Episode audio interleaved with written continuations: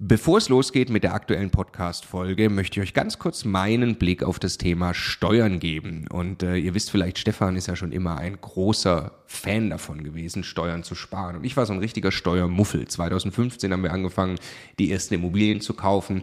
Und Stefan war schon immer drauf und dran, jeden Cent Steuern zu sparen, den man irgendwo sparen kann. Und ich fand das Thema immer irgendwie ein bisschen nervig. Ich dachte, ah ja, warum soll ich mich damit beschäftigen? Klar ist es toll, weniger Steuern zu bezahlen. Aber jetzt wollen wir doch erstmal Immobilien kaufen, Business aufbauen und so weiter. Und ich bin sehr froh und dankbar, dass Stefan sehr frühzeitig zum Beispiel angefangen hat, dass wir eine Holding gründen, die Immobilien in die richtigen Gesellschaftsstrukturen kaufen. Ähm, und ja, wa warum? Also was habe ich dann äh, in den letzten Jahren jetzt äh, lernen dürfen von Stefan und natürlich dann speziell von Martin Richter, der ja, äh, ja wirklich, äh, ich würde mal sagen, äh, Deutschlands bester Steuerberater für Immobilieninvestoren ist. Was ich lernen durfte, ist, dass äh, zum einen Immobilieninvestoren tatsächlich sehr viel mehr Möglichkeiten haben, Steuern zu sparen. Das ist schon sehr eindrucksvoll, was man alles machen kann. Aber dann, und das ist der entscheidende Punkt, sind die gesparten Steuern ja pures Eigenkapital. Es geht also nicht nur darum, dass ich jedes Jahr x tausend Euro weniger Steuern bezahle, sondern es geht darum, dass ich dieses Geld als pures Eigenkapital, als Immobilieninvestor ja wieder ans Arbeiten bringe und sie mit zweistelligen Eigenkapitalrenditen einsetze. Und ich mir dann anschaue, wie viel größer mein Vermögensaufbau ausfällt, zum Beispiel über zehn Jahre, dann kann es gut sein, ich habe nachher das doppelte Vermögen, weil ich mich eben damit beschäftigt habe, Eigenkapital schon vorzugehen, indem ich möglichst viel oder möglichst wenig Geld ans Finanzamt äh, äh, bezahle und möglichst viel Steuern spare, die ich wieder reinvestieren kann. Genau deshalb machen wir seit vielen Jahren sehr viele Inhalte gemeinsam mit Martin Richter und wenn du Lust hast, einmal zu erfahren, welche Möglichkeiten es alles gibt, der eine große Rundumüberblick, dann ist unser Live-Webinar kostenlos, 100% kostenloses Live-Webinar mit Martin Richter genau das Richtige. Eine Stunde lang geht er durch alle steuerlich relevanten Themen für dich als privater Immobilieninvestor. www.immocation.de slash Steuerwebinar. Da findest du die Termine. Es sind alles Live-Termine, die wir jetzt mit ihm aufgesetzt haben. Also am besten jetzt gleich anmelden. Viel Spaß!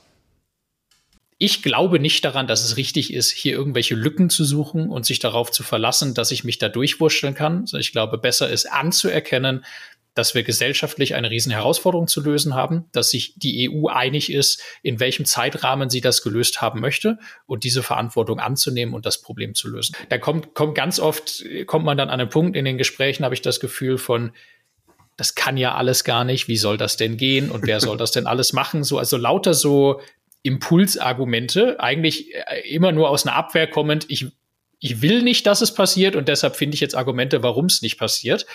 Aber über den Punkt, ganz ehrlich, äh, bin ich, bin ich mittlerweile hinüber. Der Immokation Podcast. Lerne Immobilien. Die Zinsen wurden erhöht von der EZB. Das heißt, wir machen auch mal eine Zinssimulation auf unser Portfolio. Wir wollen die Frage beantworten, war es besser Immobilien, ist es besser Immobilien jetzt zu kaufen oder war es besser sie vor der Zinserhöhung, also sagen wir mal vor zwei Jahren ungefähr zu kaufen?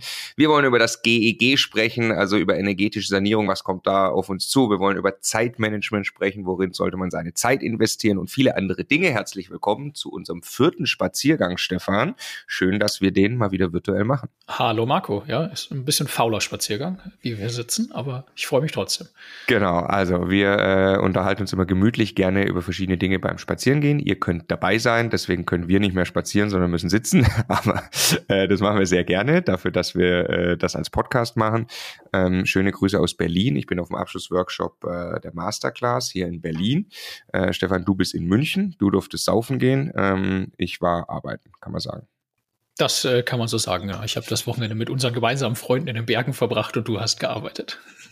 Genau, ja, wir machen immer Was ich sehr nett von dir fand, was ich dir auch noch extra ein paar Mal betont habe. Ja, stimmt, stimmt, stimmt, hast du. Genau, genau. Ja, wir Herrenausfahrt heißt das, äh, das Format äh, sehr empfehlenswert mit äh, seinen Jungs oder logischerweise funktioniert das auch mit seinen Mädels, aber äh, regelmäßig wegzufahren, machen wir irgendwie vielleicht einmal im Jahr, kam jetzt leider auch mit Corona nicht so oft zustande. Ähm, vielleicht zehn Jungs oder so, meistens ist die Hälfte dabei und äh, ja, einfach mal Seele baumen lassen, ist cool. Ich gönn's dir natürlich von ganzem Herzen, ähm, habe aber, muss ich sagen, auch echt Spaß hier. Abschlussworkshop der Masterclass ist äh, ja auch großartig. Ne? Das sind alle Coaches, hier kommen auch Geschäftspartner hin und dann die Teilnehmergeschichten zu hören, das macht äh, auch große Freude. Ja, genau. Tatsächlich. Wir gehen ähm, durch, durch die Rubriken, wie, wie, wie ihr das wahrscheinlich auch kennt. Wir wollen immer irgendwas teilen. Wahrheiten zum Vermögensaufbau nennen wir die Rubrik. Ähm, werden wir gleich eine, eine Kleinigkeit machen. Dann ähm, eben ja Immobilienmarkt allgemein, was ist da los? Ja, dann muss man über die EZB logischerweise sprechen, ähm, weil da am äh, ja, 16.03. der Leitzinsen erhöht wurden. Ähm, Dekade des Bestands, darüber wollen wir ein bisschen besprechen. Eine Aussage, und dann eben diese Frage mit äh, Immobilien kaufen, GEG. Dann machen wir unser Portfolio, da kommt diese Zinsrisikosimulation. Was passiert wenn die Zinsen steigen? Haben wir ein Risiko in unserem Portfolio? Stefan hat fleißig rumgeäxelt und da ähm, ein paar Aussagen dazu und dann eben unsere Kategorie hinten dran. Ähm, ja, auch äh, immer so Persönlichkeitsentwicklung, Mindset, solche Themen und da eben heute speziell das Thema Zeitmanagement. So, wir fangen an. Äh, Wahrheiten zum Vermögensaufbau. Und ähm, wir haben uns gerade kurzfristig entschieden, ich erzähle eine Geschichte, ähm, äh, die, die ich schon ein paar Mal erzählt habe, aber gestern mich wieder intensiv darüber unterhalten habe mit einigen Leuten hier eben ähm, an der Bar und da ging es dann auch und bekam erst so von, ja, wie viel es im Internet mittlerweile Finanzwissen gibt, ähm, wie wichtig das auch ist ähm, und dass wir schon so ein bisschen eine, eine Extremposition haben, weil wir als Immocation ja ähm, dann äh, darüber sprechen, in Immobilien zu investieren, was sicherlich für viele Leute eine große Hürde darstellt und sehr aufwendig ist im Vergleich zu irgendwelchen Sparplänen. Ähm, und ich habe auch so ein bisschen gesagt, wie erstmal wie wie, wie unnütz ich das teilweise finde, ähm, wenn dann quasi Finanzwissen und dann ist das irgendwie ein Girokonto-Vergleich oder so. Ne? Das ist alles natürlich gut und man muss wirklich gucken und es gehört zur Disziplin, seine, seine, seine Ausgaben ähm, wirklich im Blick zu haben und es ist ganz, ganz wichtig, sich da eine Basis zu schaffen. Aber um das Problem zu lösen, ja, reicht logischerweise das günstigere Girokonto nicht. Wir hatten es beim letzten Mal ausführlich hergeleitet. Ähm, du brauchst eigentlich sogar zweistellige Renditen, ja, also selbst ein ETF, ne, was, äh, was ja schon mal gut ist, wenn das Leute machen, ähm, reicht möglicherweise nicht für die Träume, die wir alle haben, oder zumindest für den Anspruch, den wir haben dürfen, hinten raus. So, und dann kamen wir so auf die Frage, ja, warum gehen denn Leute, also sie meinten dann so ein paar, die hier waren, und dann kommt man ja zwangsläufig bei euch raus und investiert in Immobilien. Sag ich, ja, das wäre schön, wenn das so wäre. Ich glaube, das ist nicht so. Die Leute gucken sehr viel Finanzwissen, ähm, aber es ist nicht so, dass dann der Großteil der Leute äh, hingeht und sagt, ach geschickt, da kaufe ich jetzt mal Immobilien und werte sie im Idealfall noch auf und schaffe so richtig Vermögen. Ähm, und so kam wir ein bisschen ins Gespräch rein. Ein Punkt, den wir ja immer ähm, sehr gerne machen und sehr gerne stressen, ist eben, warum lohnt sich dieser ganze Stress? Ähm, neben der zweistelligen Rendite, die da am Ende rauskommt, die wir im letzten Spaziergang mal ein bisschen hochgerechnet haben, ähm, ist ein weiterer Punkt ja die Möglichkeit des Aktivaufwertens. Das ist zwar Arbeit, aber das bedeutet, ich kann hingehen und kann mein, mein Asset, also in das, äh, was ich investiert habe, das, was ich spare, investiere mein Geld, erwarte eine Rendite und welche Rendite dieses Geld macht, kann ich sehr aktiv beeinflussen bei der Immobilie, bei einer Wohnung, die ich kaufe, bei einem Haus, das ich vielleicht sogar kaufe. Ähm, das ist anders, schon bei Aktien ist das äh, logischerweise ganz anders. Ich mache mal den Vergleich mit Daimler, ja, weil ich eben ja äh, aus Stuttgart komme, da hat man vielleicht eine Daimler-Aktie im Portfolio. Ähm, zu beeinflussen, ob der Daimler einen guten Job macht, zu beeinflussen, ob der Daimler jetzt äh, aufs richtige Pferd setzt mit äh, Elektromobilität und so weiter, die richtigen Autos baut, die richtige Marketingstrategie hat. Logischerweise habe ich überhaupt keinen Einfluss. Ich kann nur ganz am Ende versuchen zu analysieren, ob ich hier die Aktie kaufen sollte oder nicht. Ja, es ist äh, Trading. So und ähm, bei der Immobilie kann ich halt extrem tolle Sachen machen, im Kleinen und im Großen. Ähm, und habe dann gestern ein Beispiel erzählt, das, wo ich lange nicht dran gedacht habe. Ludwigsburg, du erinnerst dich logischerweise, Stefan, ähm, den, äh, den Einbau der Heizung, was für uns damals ziemlich, ähm, ziemlich magic war. Ähm, es äh, gab keine Gaszentralheizung. Wir hatten zwei Wohnungen in dem Haus und von vier Parteien, ziemlich aufwendige Aktion, ja, für vier Parteien dann da auch wirklich Stränge zu ziehen und so. Wir haben es nicht gemacht, das, wir sind ja Teil einer WEG, das heißt, die Hausverwaltung hat sich gekümmert, wir haben ein bisschen von außen drauf eingewirkt, aber ähm, wir hatten da erstmal nicht so viel Arbeit, wie wir das jetzt selber kennen von einem Mehrfamilienhaus, zum Beispiel in Magdeburg, wo wir sehr viel Arbeit selber haben, da sind wir nur Teil einer Eigentümergemeinschaft, aber was ist unser Investment Case? Wir bauen eine neue Heizung in die Wohnung ein und wir konnten dann tatsächlich die Miete erhöhen mit einer Modernisierungsumlage, das ist gesetzlich auch so erlaubt, ähm, und logischerweise auch in Einvernehmen mit dem Mieter, der sich auch tatsächlich gefreut hat, weil der hatte halt einfach einen alten Nachtspeicherofen da drin. Und jetzt hat er plötzlich eine effiziente Heizung, kriegt die Wohnung, wann er will, warm. Das ist natürlich ein extremer Gewinn an Komfort. Ähm, das heißt, wir haben eine Mieterhöhung bekommen. Also wir bekommen mehr Miete durch den Einbau der Heizung. Das Geld für die Heizung stammt aber von der Bank. Wir haben es also mit der Bank finanziert. Das bedeutet, von unserem Konto geht überhaupt kein Geld weg für die Heizung. Und die, äh, die, die, die Mieterhöhung ist höher als die Rate, die wir an die Bank zu zahlen haben für diese Heizung. So, das heißt, wir machen erstmal ein Plus im Cashflow und müssen nichts für die Heizung bezahlen. Und gleichzeitig können wir ja die Heizung von der Steuer absetzen. Das ist sensationell. Also uns ist damals noch ein Fehler mit der 15%-Regel passiert. Wir konnten es am Ende dann nicht auf einmal absetzen, aber je nachdem, wie man das plant und besser plant, ähm, kann man dann äh, so eine Maßnahme eben sofort von der Steuer in voller Höhe absetzen. Dann landen also ein paar tausend Euro Geld auf meinem Konto. Mein Cashflow wird höher und ich habe meine Immobilie aufgewertet mit einer neuen Heizung. Das ist eigentlich sensationell. Ich weiß nicht, wo wir das damals dann gemacht haben. Das war für mich Magic und dass ich sowas tun kann. War das Arbeit? Ja, klar war das Arbeit. Das waren ein paar Telefonate. Ich bin auch einmal hingefahren, wollte mir das auch angucken, wie sowas abläuft und so. Ähm, aber wenn man sich mal den Hebel auf das eigene Vermögen überlegt, mit so einer Maßnahme, ja, wer das dann noch größer machen will für ein Mehrfamilienhaus, der Hebel ist natürlich nochmal signifikant größer, ist schon echt geil. Und deshalb sind wir so Fans von dieser Asset-Klasse. Da kannst du unternehmerisch tätig werden, reingehen und aktiv Vermögen heben in der Art und Weise. Ich meine, du hast ja schon eine zweistellige Eigenkapitalrendite durch das Investment ursprünglich und dann machst du noch sowas in dieses Investment rein. Ähm, ja, deswegen machen wir. Ja, ich, ich weißt du, ich habe dann immer einen Daniel im Kopf äh, bei, bei diesem Beispiel auch, dass wenn man das, wenn man sich einmal auf diesen Weg einlässt, sich das Handwerkszeug drauf zu schaffen, dann ist ja so eine Heizung irgendwann Pillepalle in Anführungszeichen. Ne? Der Daniel hat jahrelang, also aus unserem Coaching-Team, äh, Profi-Investor, hat jahrelang einfach jedes Jahr ein Mehrfamilienhaus gekauft und hat das geschafft, die innerhalb von einem Jahr durch umfangreiche Maßnahmen an dem Haus, also Balkone dran und sanieren und die Wohnungen neu machen und was auch immer und das geschafft, den Wert eines Hauses zu verdoppeln. Von hässliches Endline zu genau das suchen andere Kapitalanleger und sind bereit, da sehr, sehr viel Geld für zu bezahlen, weil jemand diesen Job gemacht hat.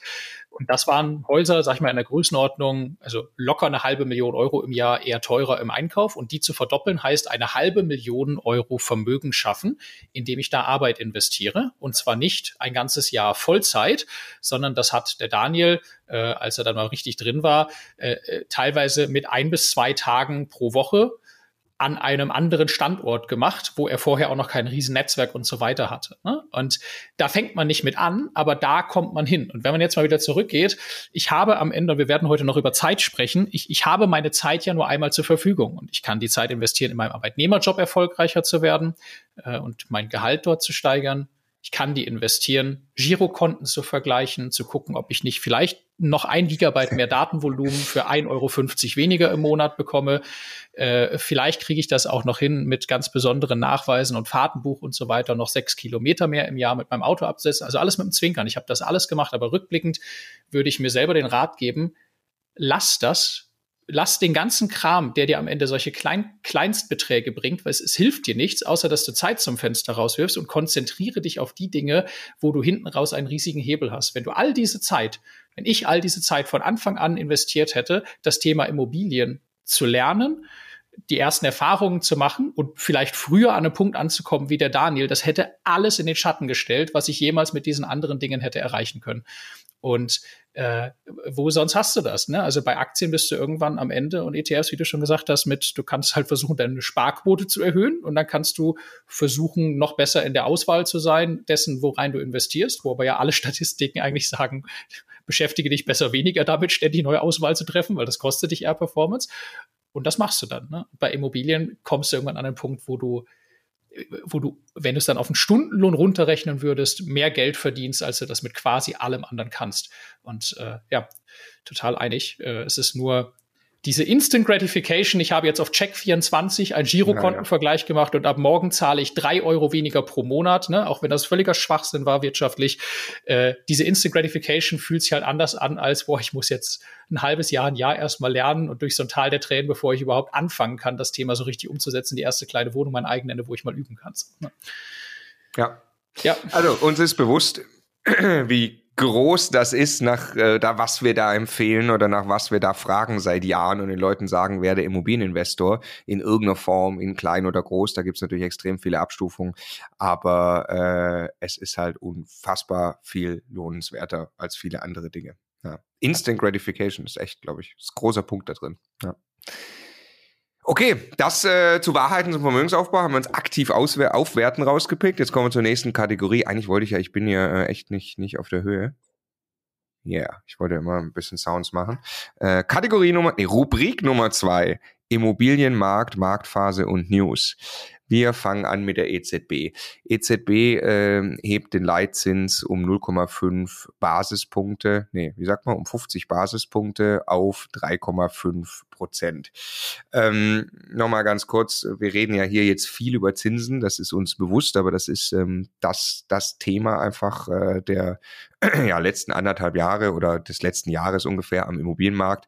Ähm, weil äh, ja der Leitzins am Ende dafür sorgt, zu welchem Geld äh, Banken Geld bekommen, also wie viel Geld sie dafür bezahlen müssen und das äh, ähm, entscheidet dann darüber, wie viel wir für Geld bezahlen müssen als Immobilieninvestoren oder auch als ein ähm, äh, als jemand, der ein Eigenheim zum Beispiel kaufen will. Und das logischerweise entscheidet massiv darüber, wie viel Eigenheim er sich leisten kann oder wie viel Immobilie wir als Immobilieninvestoren uns leisten wollen, weil wir ja dagegen Mieteinnahmen haben, ähm, die nur eine gewisse Höhe an Bankrate dann auch abkönnen und logischerweise Logischerweise ist unsere Renditeerwartung äh, an, an, risikoreicheren Standorten höher, aber grundsätzlich gibt es eben den Zusammenhang. Und deshalb ist das sehr, sehr entscheidend und verursacht massive Veränderungen im Immobilienmarkt, dass es diese Zinsänderungen gibt. Und deshalb unser Fokus hier auch immer drauf, wenn da irgendwie was passiert. Ehrlich gesagt ist es nicht, nicht, nicht allzu überraschend.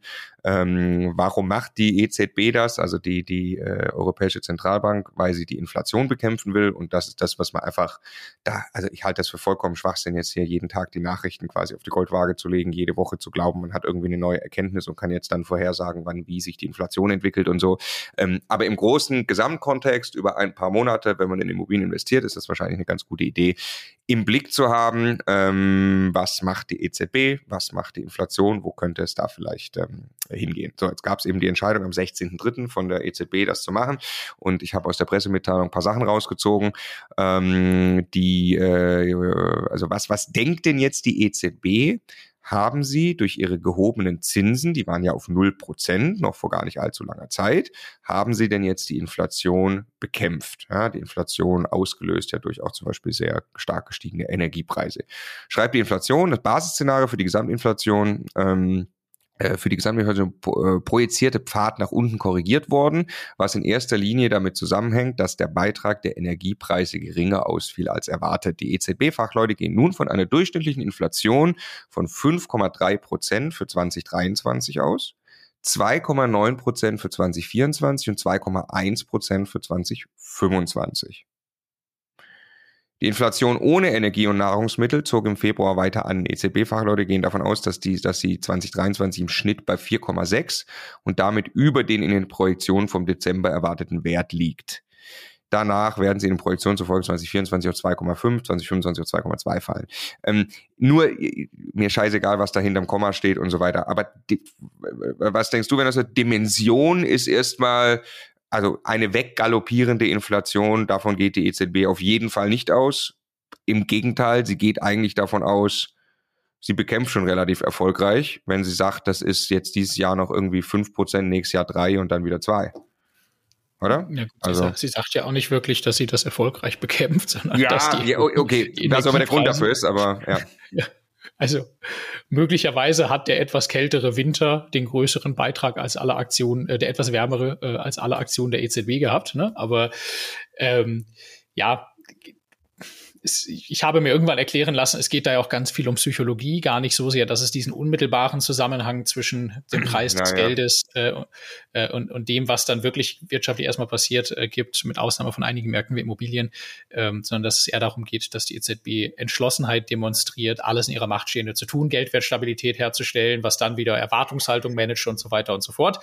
Ähm, wahrscheinlich ist das dann schon clever, dass sie, äh, dass sie einfach äh, sich sehr klar positioniert ja, genau. Ich glaube, der, der, der Punkt ist doch, die Inflation geht nicht deutlich weiter äh, nach oben. Wir sehen nicht, dass sich da irgendein, äh, irgendeine Spirale nach oben gerade abzeichnet. Für mich ist die, die, das, worüber ich mir Gedanken mache oder das, was ich einfach wahrnehme, ist, dass wir, dass wir schon eine Tendenz haben, jetzt in so einer kleinen Lohnpreisspirale einfach irgendwie drin zu landen. Äh, also wenn einfach flächendeckend jetzt ähm, äh, neben, neben dem ganzen Fachkräftemangel, den wir haben, oder Arbeitskräftemangel und noch immer nicht funktionierenden Lieferketten teilweise äh, Lohnforderungen von zehn Prozent äh, Steigerung und mehr irgendwie durchgesetzt werden oder gefordert werden von den Gewerkschaften und das dann mit Muss Streiks ja auch, weil letztes Jahr die Inflation so hoch war ja, getrieben aus Energie, wo wir ja Hilfspakete geschnürt haben, so. Also ich glaube schon, dass das gesamtwirtschaftlich cleverer wäre, das etwas differenzierter zu betrachten, weil mhm. in dem Moment, wo das jetzt in der Breite passiert, wenn das die ersten großen Gewerkschaften so durchsetzen oder die ersten großen Tarifparteien, dann das irgendwann ne, verweist der eine auf den anderen. Das nächste, was ja dann passiert, ist, dass den Unternehmen die Marge wegläuft. Was machen dann die ganzen börsennotierten Unternehmen, um ihre Marge oder ihre Gewinne wieder hochzukriegen, ist dann irgendwann an der Preisschraube drehen. Und das ist ja genau der Punkt, dass sich das irgendwann über so eine Spirale verstetigt, unabhängig davon, dass die eigentliche ursprüngliche Ursache möglicherweise gar nicht mehr da ist. Und das ist so ein bisschen das, wovor ich ich weiß nicht mal mehr, ob ich Sorge sagen soll, weil am Ende stört mich als Immobilieninvestor die Inflation jetzt eigentlich nicht so. Ich will nur nicht, dass die Zinsen jetzt, jetzt ganz drastisch noch hochgehen weiter. Ja. Ja, also das, genau, ich glaube, wie, wie du es auch gerade gesagt hast, man, die, diese Werte deuten eher darauf hin, dass wir weder eine extrem eskalierende Lohnpreisspirale haben, wie genau das jetzt auch noch äh, sich, sich, sich dann, dann äh, abmildert oder ein bisschen verschärft. Wir haben aber, also, hätten wir eine galoppierende Inflation, ja, ja dann das sieht anders aus. Also einfach dieses, dieses ab, dieses, dieses, ähm, nur in mal ganz groben Kategorien, also wirtschaftlicher Weltuntergang, ja, Schreckgespenst, äh, tiefste, schwarzeste Finanzkrise aller Zeiten, die wir je gesehen haben. Ne? Also vielleicht schlummert da noch was, was wir nicht kennen jetzt. Aber jetzt nur mal reinkommend aus, die Inflation läuft uns so davon, Energiepreise gehen so durch die Decke. Jetzt haben wir 10 pro nächstes Jahr haben wir 15 Prozent Inflation und irgendwann äh, haben wir ein, ein, ein Riesenproblem. Ähm, das ist nicht der Fall. Weil dann würde man ja auch vollkommen eskalieren, wahrscheinlich mit Zinsschritten oder irgendetwas so. Also das ist grobe Kategorie super wirtschaftlicher GAU, ist das nicht, glaube ich, was wir jetzt gerade vorgelesen haben. Ähm, eher Kategorie das, was passiert ist und was einen Impact hat, ist möglicherweise so ungefähr das letzte Jahr passiert. Für mich steht da jetzt auch nicht drin, ja, ja, die Zinsen gehen jetzt runter in den nächsten sechs Monaten, logischerweise überhaupt nicht. Aber ähm, ich glaube mehr und mehr, dass sich das Marktumfeld, wie es auch für den Immobilienmarkt jetzt existiert, damit wahrscheinlich eher festsetzt auf dem, was man da so gesehen hat. Also man sich langsam an dieses Marktumfeld vielleicht gewöhnen kann. Ist zumindest das Wahrscheinlichste. Ja.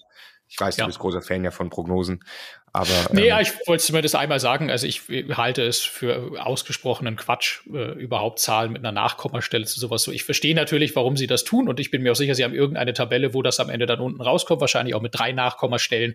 Aber haben ich glaube halt, die Tabellen, ja niemandem, dass er das auch nur ansatzweise ernsthaft seriös vorhersagen kann. Äh, aber also in derselben Vorherschau stand ja heute vor zwei Jahren auch irgendeine Zahl drin, die nichts genau, mit dem zu tun mit Nachkommastelle. Genau. Wir haben aber nachher in unserer Zinsrisikosimulation auch auf den Euro genaue Simulationen, weil irgendeine Zahl muss man ja nehmen, aber äh, genau deswegen meine ich in ganz groben Kategorien würde ich das eher betrachten. Aber deshalb finde ich aber die, die, ich finde es immer spannend, finde ich mich immer mit diesen, mit den fundamental äh, die passieren, ne? also die ich wirklich wahrnehmen kann, gesellschaftlich mhm. äh, zu beschäftigen. Also, dass jetzt diese Lohnforderungen kommen, äh, dass äh, Neubau eingebrochen ist, was das logischerweise mit Mietnachfrage so. Ich glaube, ganz viel Weisheit kann man davon kriegen, dass man die Lokalzeitung liest äh, und mal hinterfragt, was steckt da eigentlich dahinter, dass diese Dinge da gerade stehen so. Ne? Und da braucht es gar keine EZB-Prognosen für. Ja. Genau. Aber wenn ich das mal ganz grob, machen wir auch gerne, du weißt, mache ich besonders gerne, Ampelsystem, Rot, Gelb, Grün. Rot wäre eine weit, deutlich weitere Verschärfung, ich sag mal, der Inflation und Zinssituation. Äh, Grün wäre massive Entspannung oder, oder ja, Rückgang. Gelb wäre irgendwie nicht so viel Veränderung, pass, bleibt da, wo es ist, dann sind wir hier klar gelb. Ja. ja.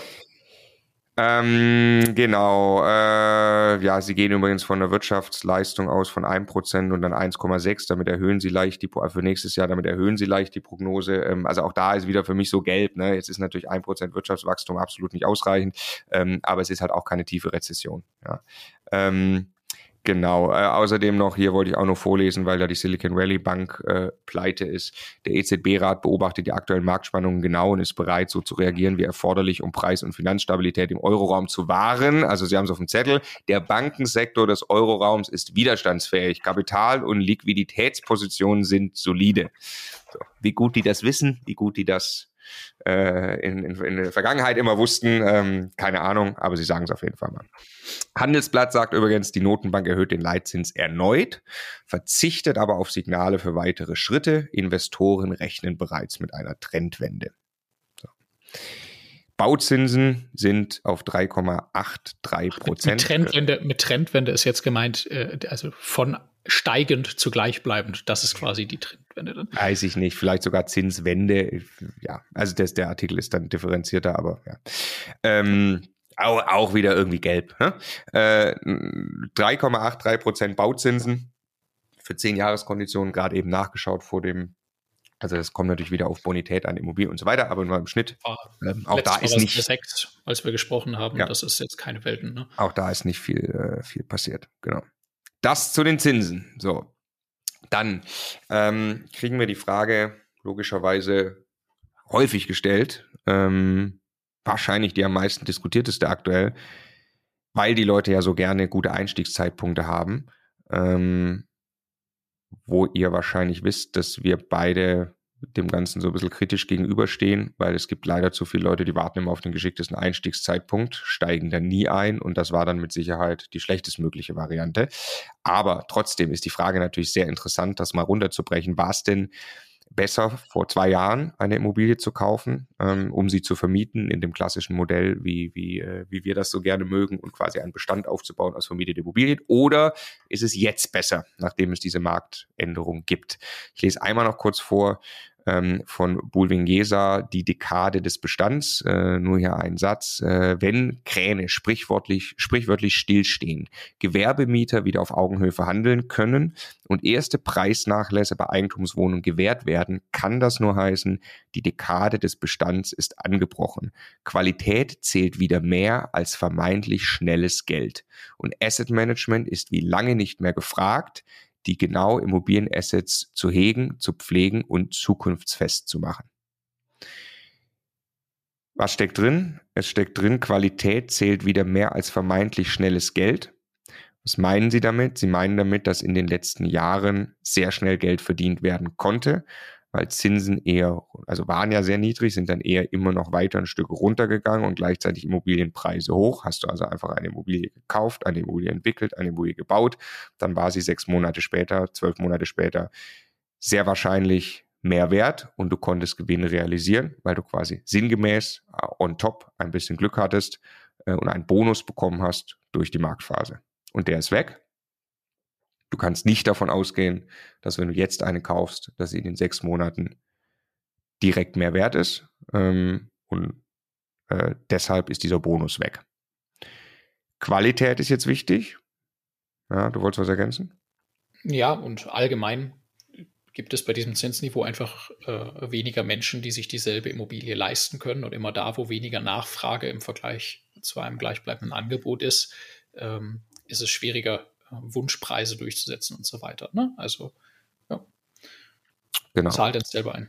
Du, du wirst Qualität. Bitte? Ne, du wirst aber nicht so leicht und so schnell äh, Vermögensaufbau äh, einfach nur durch das Halten einer Immobilie in irgendeiner Art und Weise haben. Ne? Genau, durch einfach Preisspekulation, wenn man so will, oder Zubrot oder Bonus dadurch, genau. Qualität zählt sich wieder mehr aus als vermeintlich äh, schnelles Geld. Asset Management ist wichtig. Ähm, es geht für mich so ein bisschen in Richtung Vermietung. Also die meinen das natürlich sehr allgemein. Die reden über sehr viele verschiedene Immobilien-Asset-Klassen hier mit Sicherheit und, und Immobilien-Geschäftsmodelle. Ähm, aber wenn wir einfach an Wohnimmobilien denken ähm, und, und, und, dort an, an, äh, an Vermietung, äh, Vermietung, und das brauchen wir dann jetzt auch gleich über die Frage beantworten, wann es besser war. Ähm, Mieten steigen, Mieten steigen auch deutlich schneller als in den letzten Jahren. Davon muss man auch ausgehen für die nächsten Jahre, weil wir, haben wir oft ähm, äh, auch schon kommentiert, äh, eine deutlich höhere Zuwanderung haben als erwartet. Die ganze Demografieprognose spricht dafür, dass wir noch mehr Nachfrage nach Wohnraum haben, als wir das in der Vergangenheit gedacht haben, auf gleichzeitig noch weniger Angebot, weil Neubau massiv eingebrochen ist, ähm, trifft diese Nachfrage. Deshalb steigen Mieten mal grundsätzlich. Ähm, und wenn du also in der Vermietung einen guten Job machst, wenn du attraktive Wohnungen hast, die du vermieten kannst, dann kannst du in den nächsten Jahren wirklich Geld verdienen. Sondervermietungsmodelle ist, ist wirklich ein Trend, der, der, der, der, der absehbar ist, gerade in den sehr umkämpften äh, Lagen, wo viele Leute auch wohnen wollen, dass es dann spezielle Vermietungskonzepte gibt. Ähm, wenn du sowas noch umgesetzt kriegst, kannst du richtig gute Renditen machen. Ähm, ja, also das Long Game, das ich kaufe die Immobilie, bewirtschafte sie gut, versetze mich in die, in die Lage, sie wirklich zu halten und vermieten zu können. Das ist die Dekade, die wir vor uns haben. Der klassische Immobilienhändler, Fix and Flip, schnelles Geld, hat es eher schwieriger in der, in der Dekade. Hat letzte Dekade es funktioniert, Immobilien zu kaufen und zu halten? Ja. Äh, und Fix and Flip war eben das, was, was, was richtig kurzfristig Geld gebracht hat. Wird Fix and Flip jetzt funktionieren in der nächsten Dekade? Mit Sicherheit auch. Aber es gibt eben nicht diesen Premium-Bonus. Andersrum profitiert wahrscheinlich jetzt Buy and Hold Bestandsaufbau ähm, massiv von dieser Mietentwicklung über die Zeit dann. Ja, und gleichzeitig äh, ist es auch die Dekade des Bestandes, was überhaupt die Befriedigung des Wohnraumbedarfs in Deutschland angeht. Ne? Also der ganze Bedarf, die ganze Nachfrage wird sich auf diese Immobilien richten, weil einfach viel zu wenig neu gebaut wird. Gleichzeitig wird sich äh, äh, sehr, sehr viel von gesetzgeberischer Seite auf diese Immobilien äh, fokussieren. Zum Beispiel, was die ganze energetische Erneuerung, wo wir gleich drüber sprechen, äh, des Bestandes angeht. Äh, also es wird einfach es kommen auch Erwartungshaltungen und Verpflichtungen zu auf den Bestand. Ne? Und gleichzeitig stecken da aber auch äh, die wirklichen Chancen drin. Also da gibt es einfach jetzt, da gibt es einen guten Job zu machen und mit dem Job kann man gutes Geld verdienen. So, ne? Genau, aber dieser Job ist zu machen, der ist auch teilweise hart, werden wir gerade bei dem Energiethema dann haben. Ne? Äh, und ich krieg halt nicht das, die kurzfristige Kohle. Also ich krieg wahrscheinlich dann eine gute Miete, die muss sich aber auch über die Zeit entwickeln. Ist natürlich was ganz anderes, wie eine Immobilie aufwerten, weiterverkaufen und ein paar tausend Euro auf dem Konto haben. Ne? Mhm. Ähm, Instant Gratification sind wir wieder beim Thema. Ne? Das, also mhm. es ist nicht die Dekade der Instant Gratification. Ähm, es ist die Dekade des strukturierten Long Game Vorgehens, würde ich mal sagen. Ja? ja. Ähm, und des Kurshaltens. Ähm,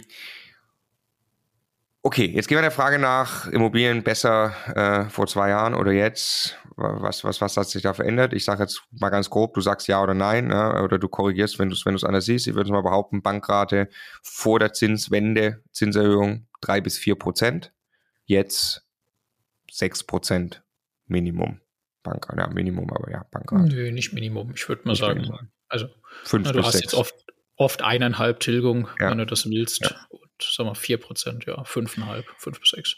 So, das heißt also, ich habe ja eine, eine Mietrendite, also äh, Kaufpreis, äh, also äh, jährliche Kaltmiete durch Kaufpreis kommt eine Mietrendite raus. Diese Mietrendite, wenn die ähm, vor der Zinserhöhung bei 3 bis 4 Prozent lag, was echt schlecht ist, ja, ähm, dann hätte ich gerade meine Bank gerade gecovert mit noch irgendwie ein bisschen Nebenkosten, ähm, hätte sich davon selbst abgezahlt. Jetzt in der Marktphase, wo die Bank gerade 5 bis 6 Prozent ist, ist der Unterschied also irgendwie 2 Prozent. Ich brauche also zwei Prozent mehr Mietrendite perspektivisch, bis ich Cashflow positiv bin, als in der Marktphase davor.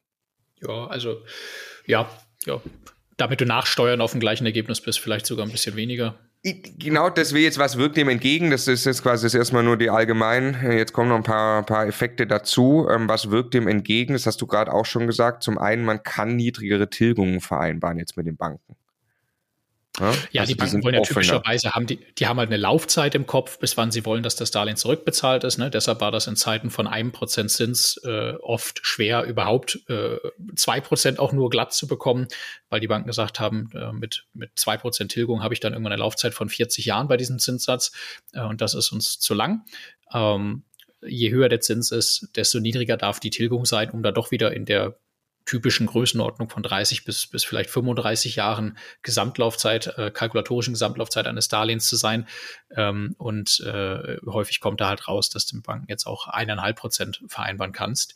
Ähm, anfängliche Tilgung.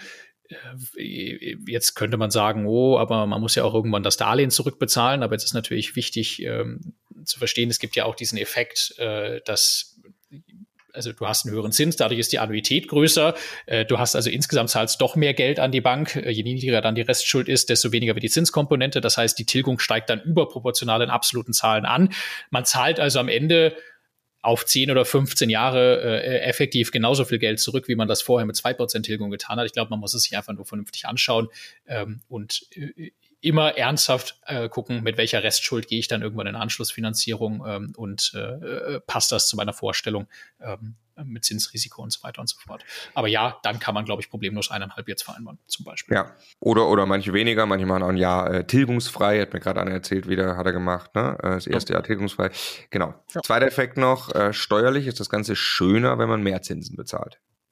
Nee, es ist nicht schöner, aber ich kriege einen Teil des Schmerzes kompensiert. Also mehr Zinsen ist immer scheiße, weil du gibst erstmal 100 Prozent ab. Du kriegst ja. aber 42 plus Soli von der Steuer zurück, wenn du im, im, Spitzensteuersatz bist. Das heißt, effektiv zahlst du von einem Euro Zusatzzinsen zahlst du selber 55 Cent und 45 kriegst du von der Steuer äh, eigentlich als Werbungskosten wieder erstattet. Ähm, genau, deshalb braucht man nur die Hälfte der Zinsen quasi für den Nachsteuer-Cashflow zu berücksichtigen, wenn man es möchte. Genau, das heißt, wenn ich jetzt mal sage, meine Mietrenditen, was man irgendwie ja so als, als oder Faktor, äh, ähm, sagen ja viele auch im Markt, also der Kehrwert davon im Kopf hat, wir haben jetzt gerade eben gesagt, zwei Prozent mehr Mietrendite mindestens mal nötig jetzt in dieser Marktphase. Dem wirkt jetzt entgegen, dass ich vielleicht ein bisschen weniger Tilgung habe und der Steuervorteil, da kommen wir runter von den zwei Prozent, würde ich sagen, ein bisschen. Also muss nicht wirklich zwei Prozent mehr Rendite machen, um auf den Cashflow positiv zu kommen. Und der Rest muss über den Preis kommen. Ja. Wenn du sagst, ich will jetzt Cashflow positiv ist mein Ziel als Beispiel, hängt wie gesagt, wir, wir sagen ja immer gerne Immobilie von selbst abzahlen, ist eine gute Idee erstmal ähm, als als Ziel, ja, äh, muss nicht von Anfang an so sein, aber ist auf jeden Fall das, was was was irgendwie dauerhaft passieren sollte. Und wir reden über eine B-Lage, äh, da ist das halt das Level, nur um es einzuordnen. Ne? Wenn, äh, wir, wir orientieren uns jetzt einfach gerade nur mal, um zu gucken, wann hätte ich Cashflow positiv erreicht. Kann natürlich auch jemand sagen, ich will aber in D-Lagen investieren. Ich warte sofort, erwarte sofort große Cashflows, aber nur im Vergleich, wenn in beiden Szenarien mein Ziel gewesen wäre, irgendwie eine B-Lage Cashflow, äh, Cashflow positiv, also Cashflow null erstmal zu erreichen, dass sich von selbst abzahlt, dann eher weniger als zwei Prozent bessere Mietrendite ähm, aufgrund dieser Effekte noch. So, jetzt würde ich behaupten, wenn ich das jetzt gemacht habe, also ich habe den Preis gedrückt und das haben wir jetzt oft genug gesagt, ne, wirklich, man kann Preise krass drücken. Es, es, die Geschichten häufen sich so krass, die ich höre, wie Leute 30 Prozent zum Angebotspreis, teilweise mehr, die Immobilien runter verhandelt haben. Ähm, hier zig Gespräche gehabt mit Leuten, die sagen, wow, freche Angebote abgeben, funktioniert, also tut es. Ähm, dann würde ich aber trotzdem behaupten, ähm, wenn ich, ähm, es ist wahrscheinlich schwerer, auf Cashflow positiv zu kommen in Monat eins jetzt, als es vor zwei Jahren war? Ja oder nein? Ja, ne, das, ich, ich weiß nicht, ob man es so, ich weiß nicht, ob man es so beantworten kann, ob das, ob das richtig ist. Ist halt sehr pauschal in einem Markt, wo viele Verkäufer noch glauben, sie haben die hohen Preise, manche Verkäufer ja. schon akzeptiert haben, dass sie deutlich weniger, ja. Also über ja, den ganzen die, Markt hinweg schwierig. Über den ganzen Markt, aber, aber, aber ist ja die Frage, also eigentlich heißt das ja nur, okay, du musst, wenn das dein Anspruch ist, möglicherweise mehr Angebote abgeben oder etwas länger oder intensiver suchen, aber äh, also es war, aber dann, aber dann passt ja die Aussage, es war schwerer. Also für denjenigen, der eher faul sagt, gut, der hat natürlich auch in der anderen Marktphase Schwierigkeiten gehabt, die Immobilie zu bekommen, weil er zu langsam war. Aber für denjenigen, der jetzt eher faul einfach irgendwas kauft, äh, klar, die Angebotspreise sind noch zu hoch. Da sind die Mietrenditen noch nicht äh, um diese zwei Prozent oder ein bisschen weniger nach oben, ähm, sondern man muss richtig mit Angeboten eben das runterverhandeln, dafür kämpfen. Ja. Ja. Auf, der anderen Seite anekdotisch, ne, jetzt, was wir gerade zum Beispiel die Wohnung, die wir in München kaufen, also gefühlt gibt es da gerade schon bessere ja. Renditen, ne? Ja. So, also ja, gibt es. Ist so, ja. Ja, also, ja, aber das ist eher, also zumindest bin ich mir relativ sicher, es ist die Wahrnehmung von den meisten Menschen, die da tätig werden, vor allem weil eben für uns das eine Selbstverständlichkeit ist oder wir mit vielen Leuten hier zu tun haben, die einfach permanent Immobilien prüfen, Angebote abgeben und dann auch an diese Schnäppchen rankommen. Ja, ähm, hier, wir haben einen neuen, äh, neuen Mitarbeiter, den wir an Bord nehmen, äh, über den wir uns sehr freuen. Äh, der hat auch äh, mir was erzählt von gut 700.000 auf gut 500.000 runter verhandelt, Mehrfamilienhaus. Ne? Das ist halt einfach krass. Ne? Das musst du aber, das passiert dir nicht per Zufall, da musst du ein bisschen was dafür tun.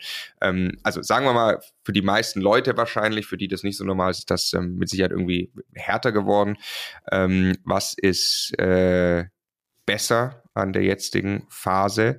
mit Sicherheit dann eben der Einstiegszeitpunkt, wenn man also sagt, so ich würde ja ungerne auf dem Preispeak in irgendeinen Markt einsteigen, äh, und du kaufst jetzt günstiger ein, dann warst du nicht auf dem Preispeak, weil der war dann wahrscheinlich Ende 21. Ja, ja also ähm, also andersrum, wenn ich, wenn ich, wenn ich sage, ich kann jetzt mit Cashflow null einsteigen, heute vor zwei Jahren oder heute, also lieber steige ich mit null Cashflow ein und habe schon höhere Zinsen in dieser Kalkulation untergebracht, ne? ja. äh, habe ein niedrigeres Kaufpreisniveau. Kaufpreis. Ja. Genau, als dass mir das noch bevorsteht. Ne? Also klar, ich muss nicht verkaufen, aber trotzdem will ich ja am liebsten auch in den Buchwerten eher steigende Vermögenswerte als sinkende, weil das ja auch für die Nachfinanzierung mit den Banken in zehn Jahren eine Rolle spielt. Äh, welchen Wert geben sie den Immobilien dann? Wie sieht dann der Beleihungsauslauf aus und so weiter?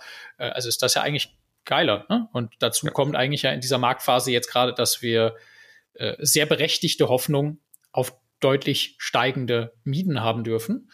Ja, Neubau existiert quasi nicht mehr. Es gibt mehr Nachfrage nach Wohnraum äh, als überhaupt in den letzten Jahren.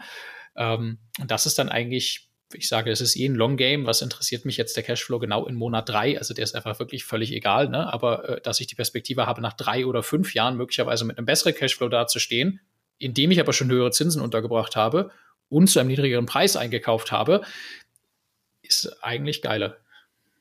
Ja. Ja, einig. Gut. Hast du noch was zu der Fragestellung? Sonst würde ich weitergehen zum GEG. Ja, ich würde sagen, das zählt ein bisschen rein. Ne? Also wir gewinnen mehr und mehr an Klarheit, werden wir gleich drüber reden, was auf Immobilieneigentümer von Bestandsimmobilien, energetisch nicht sanierten Bestandsimmobilien zukommt.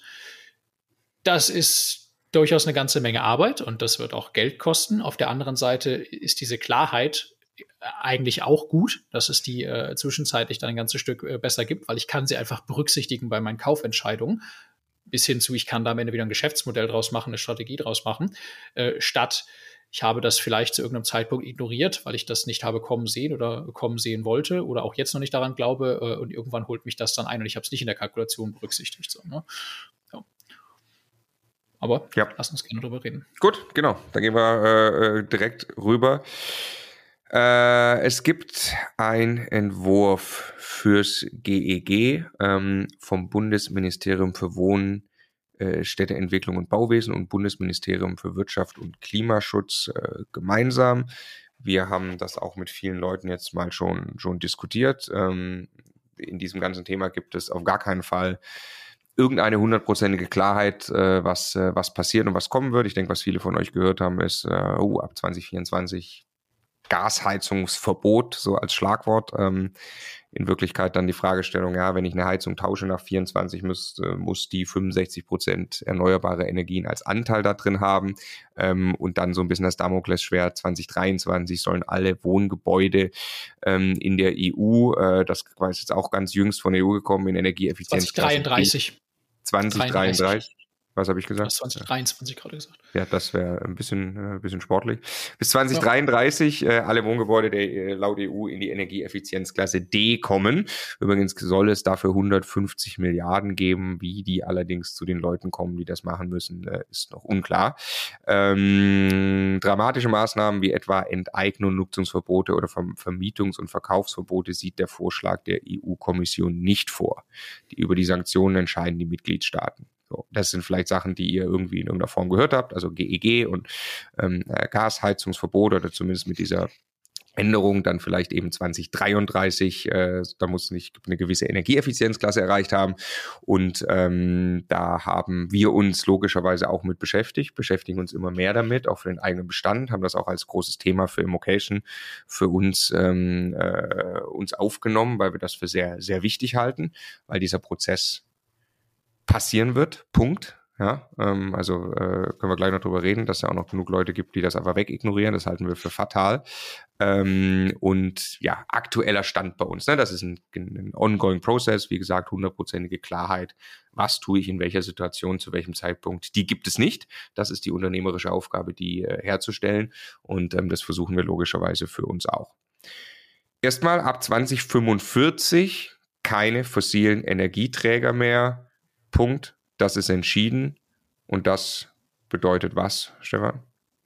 Ja, also was, was bedeutet das? Dass jeder, der jetzt gerade noch auf irgendeine Art und Weise fossile Energien zur Wärmegewinnung in seiner Immobilie verwendet, vom Einfamilienhaus bis hin zum riesengroßen Mehrfamilienhaus zur Kenntnis nehmen muss, glaube ich, dass da etwas auf ihn zukommt, äh, das er lösen muss. Und ähm, nicht zwingend jetzt sofort. Ne? Ich kann mich wahrscheinlich auch äh, zum Beispiel, ne, haben wir auch so Ausnahmen schon mal irgendwie ähm, diskutiert mit, mit Fachleuten. Zum Beispiel, wenn ich jetzt irgendwie eine Stromheizung habe, kann ich mich da wahrscheinlich auch noch eine ganze Zeit durchwursteln. Erstmal, indem ich da weiter auf Strom bleibe. Also irgendwie so eine alte Nachtspeicherofenlösung, vielleicht durch Infrarot und sowas ersetze und sowas. Aber ganz am Ende, so ist eigentlich gerade unser Take, wird es darauf hinauslaufen, dass da überall wirklich eine moderne und äh, nicht mehr mit fossilen Brennstoffen arbeitende Heizung rein muss, mit aller Arbeit, die das möglicherweise bedeutet. Und das sind teilweise ganz schön gravierende Maßnahmen,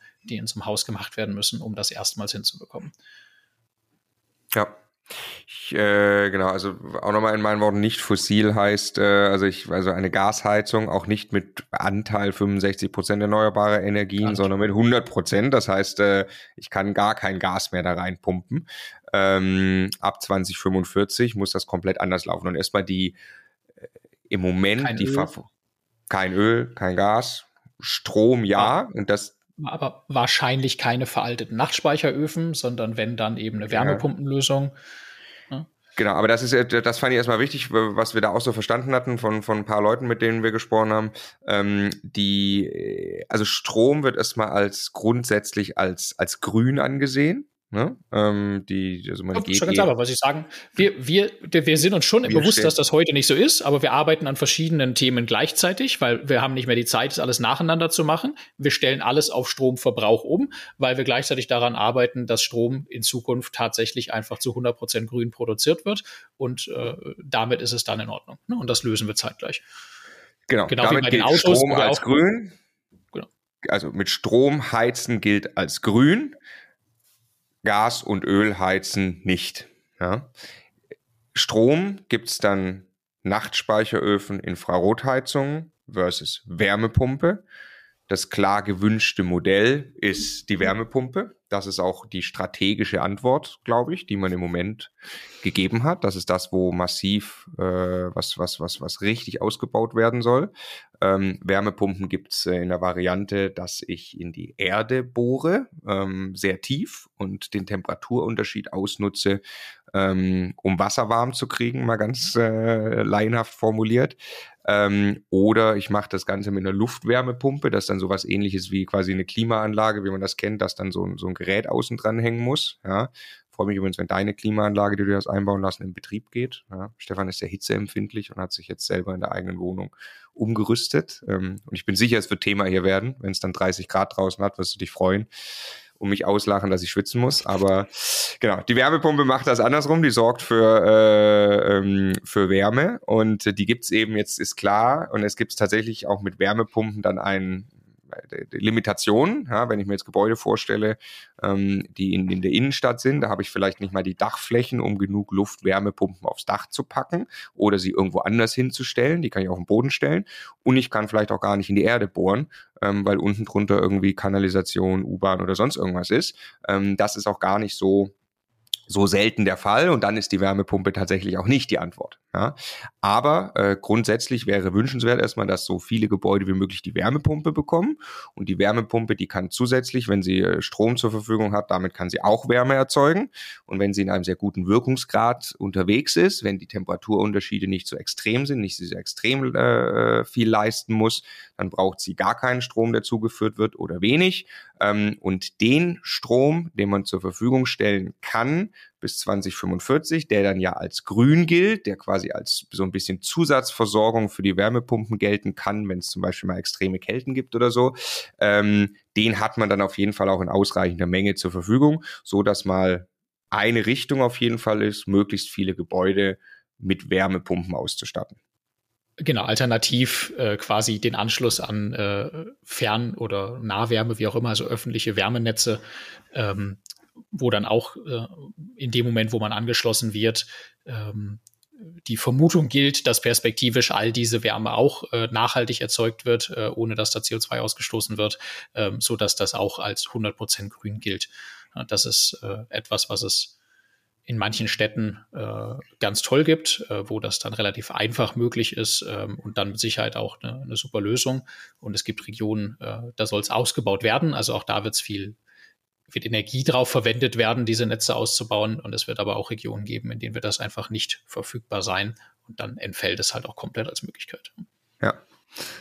Ja, und das, ich stelle mir das auch vor, dass das logischerweise noch besser ist, wenn ich das noch zentraler mache, muss es irgendwie noch effizienter sein, weil es eine größere Anlage ist und, und, und dann für mehrere so. Ne? Also ich denke mal, dass das der wahrscheinlich noch effizientere Weg ist, aber äh, äh, Spekulation am Ende kenne ich mich nicht aus. Ja.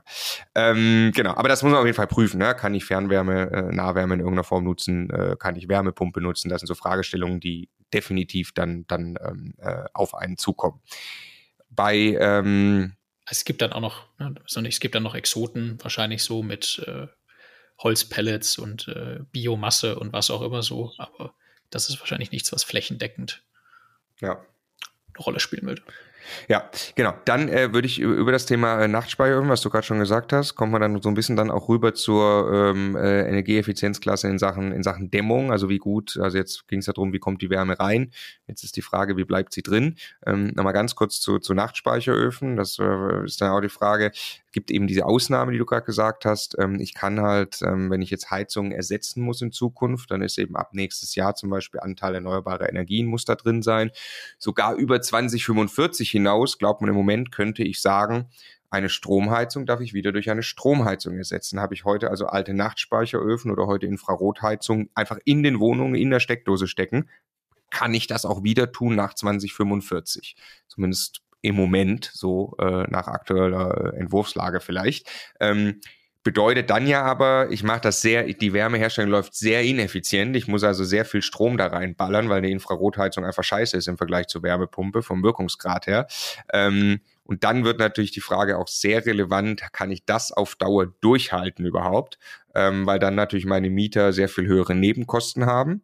Und Punkt Nummer zwei, das finde ich einen sehr interessanten Zusammenhang zu sagen, kann ich ähm, das dann machen in einem ungedämmten Gebäude, ähm, wo dann auch noch die ganze Wärme schnell rausgeht und ich einen erheblich viel höheren Strombedarf ja haben muss für dieses Gebäude wie jemand, der eine Wärmepumpe hat mit einer ordentlichen Dämmung. Ja, da reden wir um viele Faktoren mehr Energie, die da reingehen muss und da würde ich mal sagen, gehen wir beide auch davon aus, das hat kurze Beine. Darauf kannst du nicht setzen. Ähm, A, wirst du in der Vermietung Probleme kriegen, ähm, äh, du, du, weil, du, weil du einfach extrem hohe Warmmieten hast ähm, und, und, und B, glaube ich nicht, dass der Gesetzgeber sich darauf dauerhaft einlässt, oder? Nee, glaube ich auch. Also du kannst dir wahrscheinlich jetzt ein paar Jahre Zeit erkaufen, ähm, wenn du äh, jetzt noch nicht äh, unmittelbar loslegen willst ähm, oder das vielleicht auch deine Maßnahmen um, umzustellen auf die langfristige Lösung ähm, sich vielleicht auch geschickt dann irgendwann mit anderen Sachen kombinieren lassen, die du sowieso am Haus machen willst. Ne? Ich glaube schon, dass man, dass man validerweise jetzt vorübergehend dann bei so einer Stromdirektheizung irgendwie bleiben kann mit ähm, Infrarot, wenn jetzt irgendwo Nachtspeicherofen kaputt geht oder sowas. Aber äh, ich, also ich kann es mir nicht vorstellen. Ne? Wir haben dann uns lange darüber unterhalten, auch wieder mit Experten, äh, wo dann irgendwann der Tenor war, naja, es verbraucht halt, äh, weil ja weil ja bei diesen Lösungen keinerlei Energie aus der Luft oder der Erde äh, als äh, Wärmeleistung quasi äh, dazu gewonnen wird, verbrauchst du ungleich viel mehr Strom. Das halten die Netze flächendeckend einfach nicht aus. Ne? Das ist ja auch ein Argument, was dann immer diskutiert wird. Stromnetze können das doch alle gar nicht und so. Ähm, äh, es ist halt dafür wichtig, dass äh, auch wenn sie nachhaltig erzeugt ist, aufgrund der Infrastrukturthematik mit dem Strom noch immer nicht verschwenderisch umgegangen wird. Und vor dem Hintergrund muss da eigentlich irgendwann ein Riegel vorgeschoben werden, dass nicht flächendeckend ähm, einfach gesagt wird, naja, ich mache es halt so billig wie irgendwie möglich, stelle Infrarot rein, mir doch egal, äh, Energie wird schon günstig genug. Und äh, das äh, mit dem Strompreis trifft mich dann nicht so, ne? weil damit ist eigentlich dann am Ende nichts gewonnen, weil dann irgendwann die Kapazität im Netz fehlt, um die Gesamtziele deutschlandweit zu erreichen. Also ich, ich, ich bin für mich mittlerweile an einem Punkt nach den vielen Gesprächen, ich, glaube nicht daran, dass es richtig ist, hier irgendwelche Lücken zu suchen und sich darauf zu verlassen, dass ich mich da durchwurschteln kann. Also ich glaube, besser ist anzuerkennen, dass wir gesellschaftlich eine riesen Herausforderung zu lösen haben, dass sich die EU einig ist, in welchem Zeitrahmen sie das gelöst haben möchte und diese Verantwortung anzunehmen und das Problem zu lösen. So, das halte ich für den richtigen, für den richtigen Weg. Dann kommt ja, ja ganz oft, nee, sorry, da, ich, da kommt, kommt ganz oft, kommt man dann an einen Punkt in den Gesprächen, habe ich das Gefühl von, das kann ja alles gar nicht, wie soll das denn gehen und wer soll das denn alles machen? So, also lauter so Impulsargumente, eigentlich äh, immer nur aus einer Abwehr kommend, ich, ich will nicht, dass es passiert und deshalb finde ich jetzt Argumente, warum es nicht passiert. Aber über den Punkt, ganz ehrlich, äh, bin ich, bin ich mittlerweile hinüber. Also ich bin mir sehr sicher, dass diese Dinge so oder so ähnlich am Ende auch wirklich umgesetzt werden. Ich auch und ich will auch, dass es kommt. Werden mich jetzt viele hassen, Immobilienbesitzer, die sagen, was, bist du verrückt? Äh, nee, wir müssen das ja lösen. Und ich will ja auch nicht, dass mich jemand morgen zwingt, exorbitant hohe äh, Kosten äh, zu haben oder zwingt, äh, exorbitant hohe äh, Investitionen zu tätigen in meine Immobilie, die keinen Sinn machen. Natürlich will ich das nicht. Aber ich will, dass unsere Gebäude klimaneutral werden. Und ich will gerne einen Teil dazu beitragen. Und ich will gerne Wertschöpfung sehen und ich will gerne mit Geld verdienen an dieser Wertschöpfung. Ja, und ich bin, bin schon einig, wenn irgendwie, äh, wer war das, Joe Käser in einem Interview sagt, ähm, na, Deutschland hat halt so einen großen Anteil am weltweiten CO2-Ausstoß nicht. Ne? Klar, kennen wir auch ja, alle ja. das Argument und wir mühen uns hier ab bei unseren 0, und währenddessen passiert irgendwo anders irgendwas. Aber sorry, also wer im Glashaus sitzt, der darf einfach nicht ja. mit Steinen werfen. Und wenn man ja. irgendwo irgendeine Rolle spielen will, ist das allererste, was man tun muss, sich selber vorbildlich verhalten. Punkt. Ja. Egal wie klein oder groß die eigene Rolle ist, aber das ist die Basis. Und solange wir weiterhin fröhlich Öl und Gas verheizen, um unsere Wohnungen warm zu kriegen, dürfen wir nicht mit dem Finger auf irgendwelche anderen Leute zeigen. Deshalb, egal wie klein der Prozentsatz ist, haben wir diesen Job zu erledigen und wir haben verdammt nochmal unser eigenes CO2-Budget mehr als genutzt in den vergangenen Jahren, um damit Wohlstand in Deutschland aufzubauen. So, also für mich führt da auch moralisch und vor der Verantwortung her überhaupt kein Weg dran vorbei. Ja. Okay, wie siehst du, also was würdest du mal grob als Orientierung geben ab äh, 2024? Jetzt, also jetzt, wenn ich jetzt, wenn jetzt heute meine Gasheizung kaputt geht, kann ich einfach eine Gasheizung einbauen. Ab nächstem Jahr kann ich das nimmer. So, muss man da jetzt irgendwie, es gibt ja Frage, die wir oft kriegen, ist natürlich, sollte ich jetzt schnell meine Heizung noch tauschen, weil jetzt kann ich nochmal eine neue Gasheizung einbauen? Mein, mein Gefühl gerade ist, dass jetzt schnell nicht die richtige Antwort ist ähm, 20 Jahre sind nicht zwei. Ähm, und gerade wenn sowas neu im Markt äh, ankommt, gibt es wahrscheinlich Übertreibungen und, und äh, äh besondere situative Effekte an allen Ecken und Enden. Ne? Also jetzt gibt's einen großen Run auf das Thema Wärmepumpen, während die Industrie das eigentlich gerade erst richtig hochfährt. Ne? Deshalb werden ja auch noch immer Anreize mit Förderung geschaffen und gleichzeitig viele Produktionswerke noch immer die letzten Gasheizungen produzieren. Ne? Deshalb möglicherweise sind die gerade deutlich überproportional teuer. Wenn ich es also noch nicht zwingend machen muss, vielleicht ist cleverer irgendwie noch ein bisschen zu warten. Ne? Selbst wenn ich jetzt noch irgendwo eine stärkere Förderung kriege, äh, kann das ja einfach sein, es wird günstiger, ne? deutlich, so wie alles, was massenhaft gemacht wird, irgendwann krass günstiger wird. Ähm, Handwerker sind gerade äh, sehr, sehr gefragt immer noch. Es wird jetzt ein kleines bisschen besser, dadurch, dass Neubau weniger eine Rolle spielt. Ähm, aber noch immer bauen ja auch die allermeisten Handwerksbetriebe aus dem SAK-Umfeld ähm, primär Gasheizungen ein und erneuern die. Ne? Und es ist auch da eine Riesentransformation, die erst in Gange kommt, dass irgendwann die volle Kapazität auch im Bereich Wärmepumpeninstallation und sowas zur Verfügung steht aus dem Handwerk. Ähm, auch da kann das sein, es wird einfach einfacher, äh, überhaupt die richtigen Handwerker zu finden, die da entsprechende Erfahrung haben und da auch vernünftige Preise und sowas zu kriegen. Also mein Gefühl sagt mir, was ich nicht auf die lange Bank schieben würde, ist mich damit beschäftigen und wirklich einen Fahrplan für meine Immobilien mir überlegen. Aber ich würde jetzt nichts überstürzen. Weil jetzt, ja. wenn du eine Gasheizung drin hast, eine Zentralheizung an sich funktioniert alles jetzt einfach nur den Kessel zu erneuern. Ähm, halt so eine Rieseninvestition im Zweifelsfall auch nicht. Ne? Also ich glaube nicht, dass du das hinterher bereust, dir da noch ein bisschen Zeit gegeben haben, zu haben, möglicherweise. Ja, ja, äh, glaube ich auch. Also äh, zuerst mal, man muss wenn man, wenn nächstes Jahr die Gasheizung kaputt geht, dann muss man eine einbauen, die dann 65 Prozent Anteil erneuerbarer Energien hat. Dann braucht man sehr wahrscheinlich irgendwie eine Wärmepumpe Hybridheizung, also Gashybrid. Ähm, aber man darf sie sehr wohl reparieren, auch ab nächstes Jahr noch. Ja? Also sie müsste schon wirklich quasi irgendwie ganz kaputt gehen. Ähm, und dann tatsächlich auch äh, haben wir uns ja die Frage gestellt, wir haben unseren Bestand äh, jetzt mal angeguckt, ähm, zusammen mit unseren Co-Investoren. Ähm, ich sage angeguckt, weil wir sind da nicht die Profis. Wir machen das jetzt mit Profis, ähm, ähm also Energieberatern, machen wir ganze Portfolioanalyse. Wir haben unseren Bestand schon mal angeguckt und, und erste ähm, vorsichtige Aussage würde ich mal sagen, wir haben ähm, wir fokussieren uns eher mit den ersten Maßnahmen äh, auf das Thema Dämmung nicht unbedingt auf das Thema Heizung. Ich glaube, grundsätzlich muss man aufpassen. Förderungen laufen einem äh, irgendwann davon. Ja, das ist ein ganz klarer Zusammenhang, den den den es äh, auch schon äh, auf anderen Feldern gab. Äh, erst wird man gefördert und dann wird man irgendwann gezwungen. Und dann gibt es auch keine Förderung mehr, weil da heißt, du wusstest es schon lange und gefördert wird der, der eben Pionierarbeit leistet. Dafür wird er gefördert. Ja. Ähm, das heißt jetzt irgendwie dann quasi bis 2044 warten oder bis 2032 oder wann man auch immer was erreicht haben muss, was man vielleicht sonst nicht erreichen könnte, um zu sagen, jetzt hole ich mir dann ähm, äh, die super entwickelte Wärmepumpe und warte auf das letzte Stück Innovation, ähm, der muss dann auch nicht mehr mit Förderung oder sollte nicht mehr mit Förderung planen. Ja? Ähm, so, aber wir für uns sind durchgegangen. Wir haben übrigens ähm, äh, kann man, ich, ich mag ja Farben äh, sehr gerne und, und äh, optische Darstellung. Wir haben einfach kleine Nico, äh, Haus des Nikolaus Häuschens gemalt, ja, für alle unsere Immobilien und haben die Striche quasi eingefärbt ähm, in Rot, Gelb, Grün. Ähm, also Dämmung, ja, einmal rund, rundrum die Hülle, Heizung reingemacht, Fenster reingemacht, Tür reingemacht und geguckt, ähm, eben Bestandsaufnahme mal für uns gemacht. Ähm, und äh, tatsächlich, obwohl wir mal pauschal gesagt haben, bei uns ist fast nichts energetisch saniert im Bestand, bei uns in Mehrfamilienhäusern, sind doch schon ein paar Sachen da. Also ein paar Fassaden sind auch so gedämmt und so. Ähm, da war also mal gut, da durch diese Bestandsaufnahme durchzugehen. Und äh, ja, kam dann so beim Thema Dämmung raus und, äh, da ich eine Sache erzählen, die, ich, die, die sich bei mir ein bisschen verändert hat über die letzten Monate. Eine, eine Sache, die du auch noch, glaube ich, gar nicht äh, gehört hast. Ähm, die, also erstmal jetzt geht es um Energieeffizienzklassen.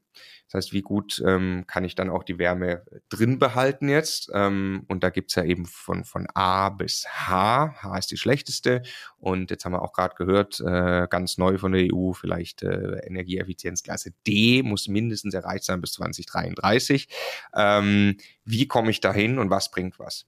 Ich habe eine, ähm, eine Zusammenfassung bekommen von einem Masterclass-Absolventen, ähm, äh, der heißt übrigens auch Stefan, mit dem mache ich ein Interview, ich glaube in zwei Wochen für den Podcast, erzählen wir das ausführlich. Der hat mir schon mal zusammengefasst. Ach doch, das habe ich dir weiter gleich Sprachnachricht, hast du gehört, oder? Ähm, ja. Sehr interessant. Ne? Der hat quasi gesagt, ich bin heute in der G oder H, also in der sehr schlechten. Ähm, hat jetzt eine Analyse gemacht äh, mit einem Energieberater für eines seiner Objekte, ähm, was nur mit Dämmmaßnahmen möglich ist. Und da kam er raus bei B. Das hat mich überrascht, dass er ohne die Heizung anzupacken auf B kommen kann. Und das ist, finde ich, eine gute Aussage. Was dann auch wieder interessant war, ein komplett neues Dach hat ihm marginal irgendwie eine Klasse gebracht oder so. Fassade zum Beispiel hat ihm sehr viel gebracht. Ähm, ganz wichtig, dass jetzt hier keine Pauschalaussage, dass das irgendwie immer so ist, sondern das ist wirklich extrem individuell zu beurteilen. Aber es gibt Leute, die laufen auch rum und sagen, ah, das kostet ja 2000 Euro auf den Quadratmeter Wohnfläche, bis wir alle hier Energieeffizienzklassen haben und, und so weiter. Das glaube ich bei weitem nicht. Ja? Also mit ähm, solchen Maßnahmen in die Klasse D wie Dora zu kommen oder vielleicht C oder B, ähm, äh, scheint durch Dämmmaßnahmen möglich sein und die kosten bei weitem nicht ähm, irgendwie äh, vierstellige Beträge pro Quadratmeter Wohnfläche. Gehst du soweit mit von der aktuellen Einschätzung? Ja, also ich wollte zu dem Beispiel von dem Stefan noch ergänzen. Ist, glaube ich, schon spannend, nochmal zu verstehen. Ähm, ist ja logisch, also das, das Dach bringt in dem Moment wenig, wo es dann stattdessen einfach überall an der Seite rausgehen kann und, und andersrum. Ne? Ich glaube, dass das schon auch ein bisschen die Frage ist, dass Was manche Dinge in Kombination dann irgendwie, ne, und aber klar, du musst ja auch nicht zwingen, das, das Dach selber kann ja die oberste Geschossdecke sein, wenn es da nicht bewohnt ist. Die lässt sich sehr einfach herstellen, erstmal günstig und so. Und, aber ja, äh, erstmal zu allem einig ähm, und führt ja wieder dahin, ich, ich muss mich einfach ernsthaft mit meinem Objekt und äh, der Situation da auseinandersetzen und gucken, welche Dinge ich vielleicht auch einfach geschickt machen kann, relativ einfach machen kann oder welche Sachen bei dem Objekt möglicherweise aus irgendeinem Grund besonders schwierig oder, oder herausfordernd äh, sind. Ne? Also ähm, was ich aber auch glaube, also ich glaube auch nicht, dass das Größenordnung 2000 Euro in irgendeiner Art und Weise da, da rauskommt. Aber wenn ich wirklich richtig unsanierte Häuser habe, kommt da auch mit Sicherheit nicht nur 100 Euro pro Quadratmeter ja. Wohnfläche am Ende raus. Ne? Das heißt, äh, jeder, der jetzt einfach ein Haus hat, Mehrfamilienhaus, 500 Quadratmeter, äh, jetzt zu glauben, ich brauche da am Ende gar kein Geld oder ich brauche da in Summe 20 oder 30.000 Euro, um dieses ganze Haus äh, energetisch zu modernisieren, hat man im ersten Moment eigentlich eh nicht das Gefühl und das kann da eigentlich auch am Ende und wird da am Ende nicht rauskommen. Und ich habe da schon ein Thema, mit dem ich mich beschäftigen muss, ne? wo ich mir die Frage stellen muss, äh, wie ich da eine Bank mit einbeziehe, wie ich dann äh, diese Maßnahme äh, finanziell abbilde und so weiter. Ja. ja. Findest du es spannend, Häuser zu kaufen in Energieeffizienzklasse H? Wir hatten es beim letzten Mal schon diskutiert. Es ist ein Case mit Sicherheit, ne? Ja, also schau was. Ich stelle jetzt mal die These auf, es gibt sehr, sehr viele Immobilien dieser Gebäudeklassen, die sich seit langem im Bestand von Menschen befinden, die in keinster Art und Weise sich wirklich als Immobilieninvestoren verstehen und für die die Vorstellung, diese Maßnahme jetzt umsetzen zu müssen, ein Riesengraus ist. Kann ich auch verstehen, wenn ich an sich eigentlich mit dem Zeug nichts zu tun haben will, äh, mit, mit Immobilien so richtig groß, äh, vielleicht mittlerweile älter bin, mir das gar nicht selber aufgebaut habe, andere Lebensphase, vielleicht auch nur ein oder zwei solche Häuser habe, dafür das ganze Wissen mir jetzt drauf schaffen muss. Und äh, also ich muss ja dieselbe Leistung intellektuell erstmal bringen, mich mit dem Thema zu beschäftigen, um das dann tun zu können. Äh, plus vielleicht auch das mit Finanzierung und so gar nicht mehr machen möchte. Ich glaube, es werden viele Leute sagen, ich bin bereit, deutliche Preisabschläge bei diesem Objekt in Kauf zu nehmen, äh, damit es jemand anders von mir übernimmt, ohne dass ich das machen muss. Lieber bin ich es los und ich muss die Arbeit nicht machen. Und okay, wenn jemand anders damit Geld verdient. Das glaube ich erstmal, das wird es geben. Und je näher irgendwelche Fristen kommen, 2030 mit Energieklasse E und 2033 mit D und irgendwann dann 2045 mit äh, keine, äh, keine fossilen Brennstoffe mehr zur, zur Wärmegewinnung. Jedes Mal wird es davor in meiner Erwartung kleinere Wellen geben von Leuten, die äh, kurzfristig jetzt unbedingt diese Immobilie noch loswerden wollen, ähm, bevor, äh, bevor sie dann keine Ahnung, was vorhin gesagt, dürfen die Mitgliedstaaten entscheiden, aber irgendwelche Sanktionen wird es geben, möglicherweise wirklich Vermietungsverbot oder sowas, äh, dann noch drastischere Werteinbußen zu verzeichnen haben. Andersherum, überall, wo irgendwas sich verändert, gibt es für irgendwen die Chance, sehr viel Geld zu verdienen. Ne? Also mit, mit allem. Also es gibt auch Unternehmen, die jetzt mit Klimawandel extrem viel Geld verdienen werden, weil sie einfach da tolle Lösungen, Technologien und Prozesse und sowas entwickeln.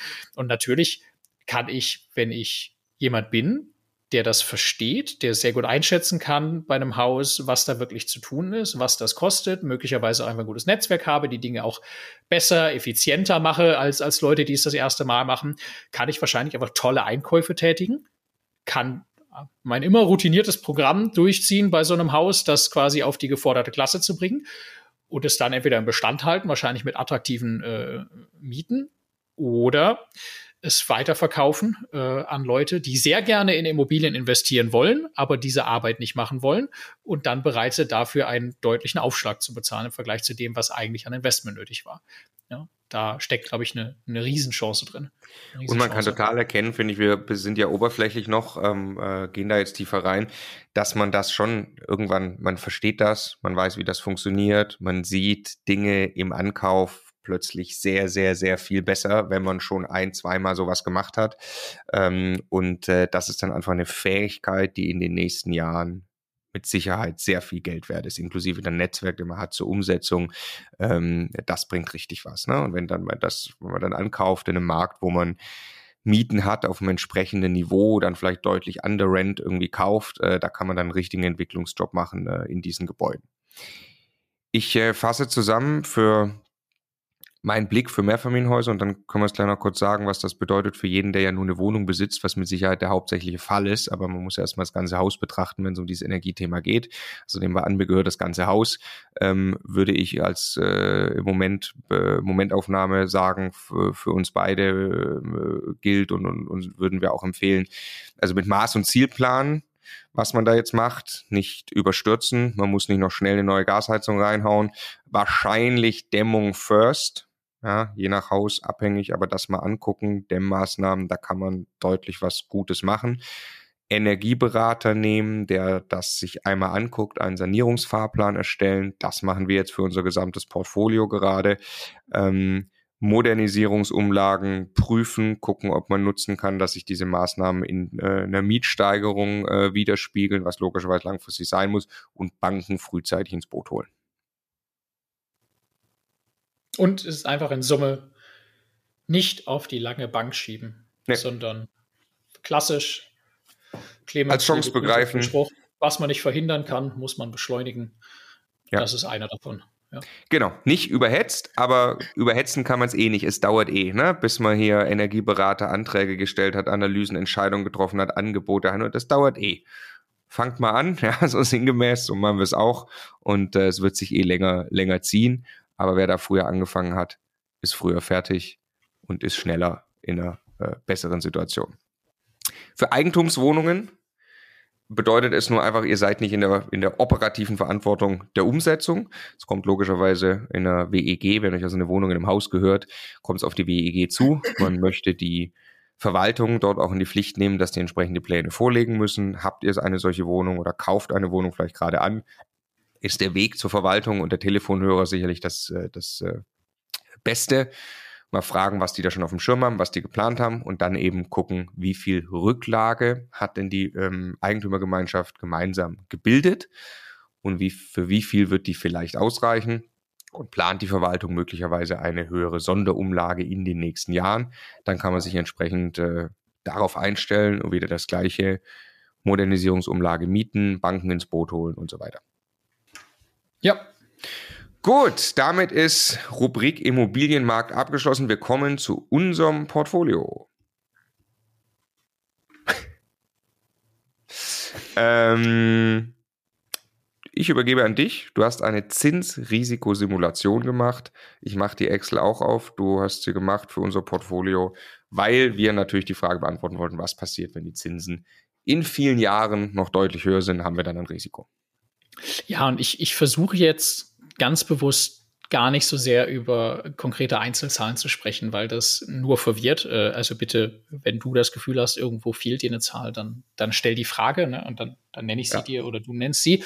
Ähm, nur erstmal was, was ist die Frage, mit der ich mich beschäftigt habe? Wir haben jetzt eine Zinslandschaft, in der die Zinsen hochgehen. Äh, ich persönlich bin ja der festen Überzeugung, wir wissen es einfach nicht. Prognosen sind beliebt, aber wenig belastbar, um es vorsichtig zu benennen.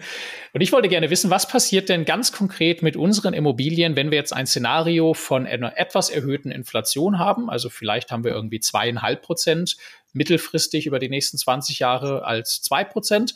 Ähm, und wir haben ein Zinsniveau, das aber deutlich über dem liegt, zu dem wir die Zinsen alle mal finanziert haben. Finanziert haben wir die allermeisten Immobilien mit ein bis zwei Prozent Zinsen, obwohl wir die lange haben festschreiben können, ja, die Zinsen. Ja. Ähm, und ähm, da stellt sich dann ja die Frage, also man muss dann für so ein ganzes Portfolio ja ähm, äh, betrachten. Für eine Einzelimmobilie ist dann selbe, am Ende dieselbe Frage. Wann laufen welche Darlehen aus? In welcher Größenordnung? Was ist dann die Restschuld? Was ist, wenn man dann diese Restschuld mit einer ähm, äh, höheren Annuität, also einem höheren Zinssatz ähm, plus Tilgung ähm, neu finanziert? Was kommt da dann als neue Bankrate raus im Vergleich zu dem, was es vorher war, ne, wo man ja mal am Anfang eine höhere Restschuld hatte, aber niedrigere Zinsen. Ähm, da gibt es dann irgendwo einen Punkt, wo dann ähm, die Rate an die Bank steigt, obwohl man eigentlich schon was getilgt hatte und weniger Anschluss finanzieren muss, weil der Zins einfach so viel höher ist. Ähm, dann gibt es bei uns im Portfolio halt auch Darlehen, die ne, sind äh, kürzer festgeschrieben, bis hin zu welchen, die sind eben 20 Jahre festgeschrieben.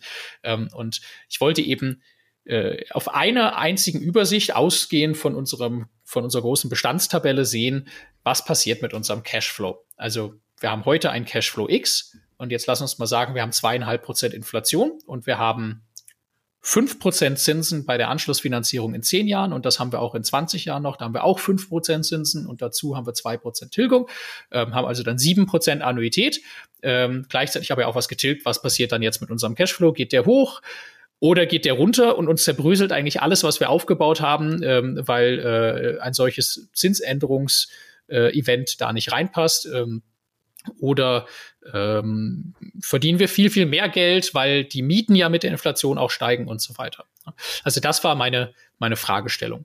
Jetzt Zahlen waren ganz simpel. Ich habe jetzt gesagt, Inflation zweieinhalb Prozent. Ich gehe davon aus, dass auch die Mieten und die Kosten sich einfach mit genau dieser Zahl nach oben entwickeln. Das ist das, was ja langfristig äh, auch passiert. Also Mieten steigen zweieinhalb Prozent im Jahr, Kosten steigen zweieinhalb Prozent im Jahr. Ähm, und ich habe bei den Anschlussfinanzierungen jeweils fünf Prozent Zinsen und zwei Prozent Tilgung. Und dann bin ich noch hingegangen Haben gesagt, naja, da kommt jetzt vielleicht raus, dass wir dann irgendwann einen höheren Cashflow haben, irgendwann in der Zukunft. Aber da muss ich ja eigentlich auch noch sagen, dass die Kaufkraft bis dahin niedriger geworden ist aus der Inflation. Gerade wenn ich jetzt mit höheren Inflationen hier spiele, habe dann das wieder abgezinst auf die heutige Kaufkraft. Und äh, jetzt ist erstmal ganz interessant, dass da rauskommt, wenn ich unseren heutigen Cashflow nehme. Ähm, und dieses Szenario von gerade durchspiele, zweieinhalb Prozent Inflation, Miete, Kosten und fünf Prozent Zinsen, zwei Prozent Tilgung bei der Anschlussfinanzierung, dann haben wir in heutiger Kaufkraft in zehn Jahren genau den gleichen Cashflow wie heute. also wir, wir bleiben wie, auf unserem Cashflow. Wie viel Zinsen? Äh, fünf Prozent Zinsen. Okay. Ja, haben wir so Teil, Teil der Darlehen, die laufen noch, also eine 7% Annuität ne, für deine Tabelle und 5% ja. Zinsen. Teil der Darlehen läuft noch bis 2043. Wir mussten noch nicht alles Anschluss finanzieren. Zehn Jahre lang haben wir zweieinhalb Prozent Mietsteigerung bekommen. Das hat dafür gesorgt, dass wir 500.000 Euro mehr Mieteinnahmen haben. Wir haben ein bisschen was getilgt und äh, müssen eine niedrige Restschuld neu finanzieren, haben aber einen höheren Zinssatz. Dadurch steigt die Annuität an die Bank um 100.000 Euro ähm, bilden aus den höheren Mieten auch ein bisschen höhere Rücklagen, weil ja auch die Kosten gestiegen sind und so weiter. Dadurch steigt der Cashflow rein rechnerisch erstmal von äh, 640 auf 840.000 Euro. Wenn man das aber dann abzinst mit der Inflation, dann ist es wieder ziemlich genau der Wert von heute. Das finde ich erstmal erstaunlich, ne? Und bemerkenswert. Weil man hat ja so, also ich meine, wir haben im Kopf, wir haben jetzt so extrem niedrigen Zinsen, sind wir, sind quasi äh, reingegangen und haben ja einen massiven Zinsanstieg dann zu verkraften, wenn du sagst, wir gehen auf 5% hoch. Teilweise ähm, von 1 auf 5, ja. Ja, ja. Und dass das dann trotzdem noch dazu führt, dass der Cashflow nicht mal geschmälert ist, durch das, dass wir zwischenzeitlich eben doch dann ganz ordentlich getilgt haben, ähm, hat mich in der Positivität der Nachricht oder ja, das, also das Zinsänderungsrisiko ist etwas geringer, als ich dachte, mit dem, was du gerade gesagt hast. Ja, und also der Cashflow fällt ja nicht nur, er bleibt ja sogar in heutiger Kaufkraft gleich hoch, also nominal steigt er ja sogar ja, äh, ja, ein ganz, ja. ganzes Stück. Und da muss man sich schon fragen, was, was steckt dahinter? Das eine ist, wir haben ja immer gesagt, Zinsbindung äh, legen wir großen Wert darauf, ähm, weil äh, erstmal ähm, du darüber eine gewisse Planungsstabilität hast, die Dinge kommen siehst, gleichzeitig äh, du zehn Jahre lang tilgst, das sind ja alleine schon mal paar 20 Prozent, äh, die du dann bei zwei Prozent anfänglicher Tilgung tilgst. Und der eigentlich genauso große Effekt ist, dass du ja die ganze Zeit über eine Inflation für dich arbeiten lassen kannst auf der Mietenseite, dass die Mieten steigen. Ne? Und da läuft wie so eine Schere auseinander. Theoretisch geht erstmal deine Bankrate runter, weil du, weil du tilgst und die Restschuld sinkt und die Mieten gehen hoch. Und aus dieser Schere entsteht halt der Spielraum, der dann auch einen höheren Zinssatz haben kann. Bei zehn Jahren gibt's den schon, äh, diesen Spielraum. Und bei 20 Jahren ist dieser Effekt halt noch viel, viel krasser. Also 20 Jahre lang mit Zinseszins sinngemäß zweieinhalb Prozent Mietsteigerung für sich arbeiten zu haben und gleichzeitig 20 Jahre lang zu tilgen, da entsteht einfach so viel Spielraum, äh, dass selbst die, äh, die Rate an die Bank am Ende wahrscheinlich gar nicht, gar nicht höher ist und dann im Cashflow wirklich mehr Geld ankommt. So. Ist ja die Magic. Auch da sieht man einfach wieder, die Magic, ne? Die Bankrate bleibt, solange du quasi festgeschrieben hast, bleibt die ja gleich hoch erstmal und die Inflation lässt die Mieten steigen, dadurch geht das auseinander und äh, das ist der zweite Effekt neben dem Hebeleffekt, den wir extrem begrüßen bei den Immobilieninvestments. Jetzt, ich sage nur einmal die Zahl. 2043, das ist dann quasi in 20 Jahren, wo dann alles einmal anschlussfinanziert ist, wieder selbe Logik, 5% Zinsen, 2% Tilgung. Da steigt der Cashflow in heutiger Kaufkraft, also schon bereinigt um den Kaufkraftverlust von 20 Jahren, ähm, auf 800.000, von heute 640.000. Und ja. das finde ich, ist, das ist schon sensationell. Also Nominal was hier nicht drin ist. 1,3 Millionen nur ums. Nominal ist er verdoppelt bis dahin. Ähm, weil da ist jetzt nicht, da sind jetzt nicht irgendwelche besonderen Maßnahmen an den Immobilien im Sinne von aktiver Vermögenswertsteigerung oder Wohnraum schaffen und, und äh, sanieren und so. Das ist da alles nicht drin. Das machen wir ja jetzt gerade alles oder haben sehr viele Dinge auch schon getan. Das ist in den Ausgangszahlen alles schon mit drin, dass wir riesige Vermögenszuwächse und, und Cashflows aus den Immobilien ähm, durch solche Maßnahmen aufgebaut haben. Und der Effekt, den man jetzt hier sieht, ist eigentlich der, äh, den wir schon so oft ähm, auch aus Studien zitiert haben. Immobilien sind inflationsgeschützt. Wir haben hier heute mit Arbeit, Blutschweiß und Tränen einen Vermögensbestand aufgebaut, der uns einen Cashflow X bringt. Und selbst in diesem Szenario mit Inflation und Zinssprüngen steigt der sogar in heutiger Kaufkraft. Also wir haben unser passives Einkommen verliert selbst in diesem Szenario nicht an Kaufkraft, sondern es gewinnt an Kaufkraft. Ne? Und das ist für mich der Inbegriff von einem inflationsgeschützten passiven Einkommen. Und das geht ja für immer so weiter. Also das wird einfach niemals wieder an Kaufkraft verlieren, was wir da aufgebaut haben. Und wir müssen uns keine Sorgen darum machen, auf unser Arbeitnehmer, auf unsere Arbeitnehmertätigkeit oder Unternehmertätigkeit, auf unsere Arbeitszeit irgendwann nicht mehr angewiesen sein zu wollen oder zu können. Und wir müssen uns keine Gedanken machen, dass wir irgendwann sehr alt werden, weil diese Kaufkraft einfach für immer und ewig erhalten bleibt im Vergleich zu so gut wie alle anderen äh, Asset-Kategorien, wo man immer die Inflation gegen sich arbeiten hat. Funktioniert übrigens immer noch, wenn man da eine 10% Annuität eingibt, also sinngemäß mal 8% Zinsen, 2 Tilgung was ja ein absolut krasses Szenario, nicht, dass es das nicht schon mal gegeben hätte, aber äh, ein absolut krasses Szenario ist, ne? Ja, Auch. und macht, macht, macht umso mehr Spaß, äh, wenn man sich das Jahr 2055 ungefähr anguckt, wo ja. alle Bankdarlehen zurückbezahlt sind. Ne? Also ja. die hohe Kunst ist ja immer Cashflow während dieser Phase schon zu haben, ja. weil dann fallen ja nochmal 800.000 Euro Annuität an die Bank weg. Und dann, dann hast du ja auch kein Zinsänderungsrisiko mehr. Dann ist logischerweise Zinsen nicht mehr dein Thema. Ne? Die Frage ist ja, ob wir jemals so weit über überhaupt tilgen wollen oder ob wir sagen, ja, wir wollen eigentlich wieder reinvestieren, aber wahrscheinlich haben wir auch keine Lust mehr, warum noch weiter wachsen zu lassen, wenn es eh, einem eh schon gut geht. Aber genau.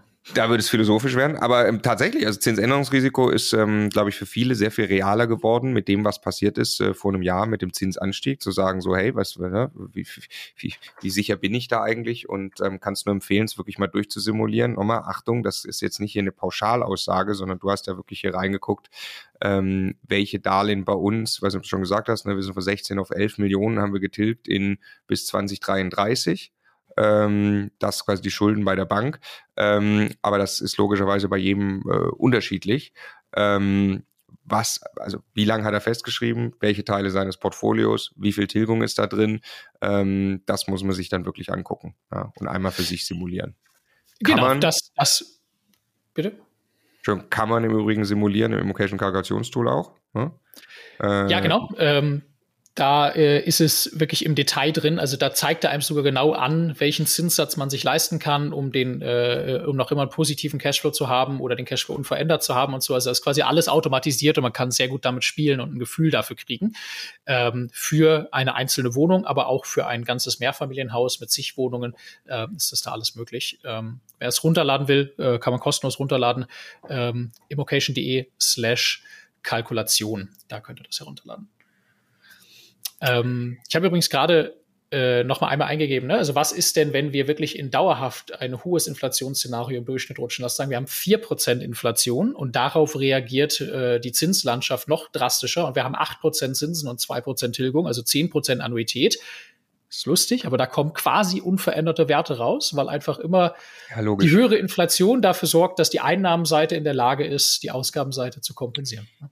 Ja, muss man halt, muss man nur, was du damit sagst, auch ist, du hast jetzt, das, das 4% Inflation bedeutet, du sagst 4% Mieterhöhung year over year, was klar ist, dass das langfristig der Zusammenhang ist, aber auch jetzt ja. sieht man kurzfristig den Effekt, du konntest jetzt über den Winter nicht unbedingt Mieterhöhungen aussprechen, weil die Inflation so hoch war, sondern du hast, die Mieter haben andere Probleme gehabt, aber im Mittel über die Zeit. Ne? Und wer zum Beispiel Indexmieten vereinbart hat oder so, der hat es ja dann auch wirklich an die Inflation gekoppelt.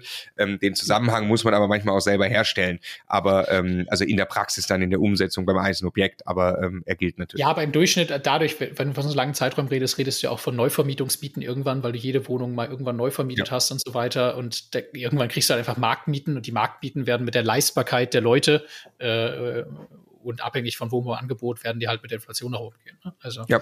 ja. Okay, Übung, vielen Dank. Keine, keine schockierende Erkenntnis, sondern äh, ich war dann sehr froh zu sehen, alles, was wir immer so erzählen, zeigt sich auch hier ein weiteres Mal und alles in Ordnung. Vielen Dank, dass du mal wieder geäxelt hast. Es ist, äh, kam es in den letzten Wochen echt ein paar Mal vor. Ne? Es macht äh, immer sehr große Freude ein PV-Rechner gebaut für jeden, der mal die mhm. Steuereffekte einer Solaranlage wirklich im Detail verstehen will, inklusive Investitionsabzugsbetrag, möglichen Übertrag in eine Stiftung und dem Vorababzug von der Abschreibungsgrundlage und so weiter und so fort. Ähm, hat mir großen Spaß gemacht, weil ich den für uns selber ursprünglich gebaut habe.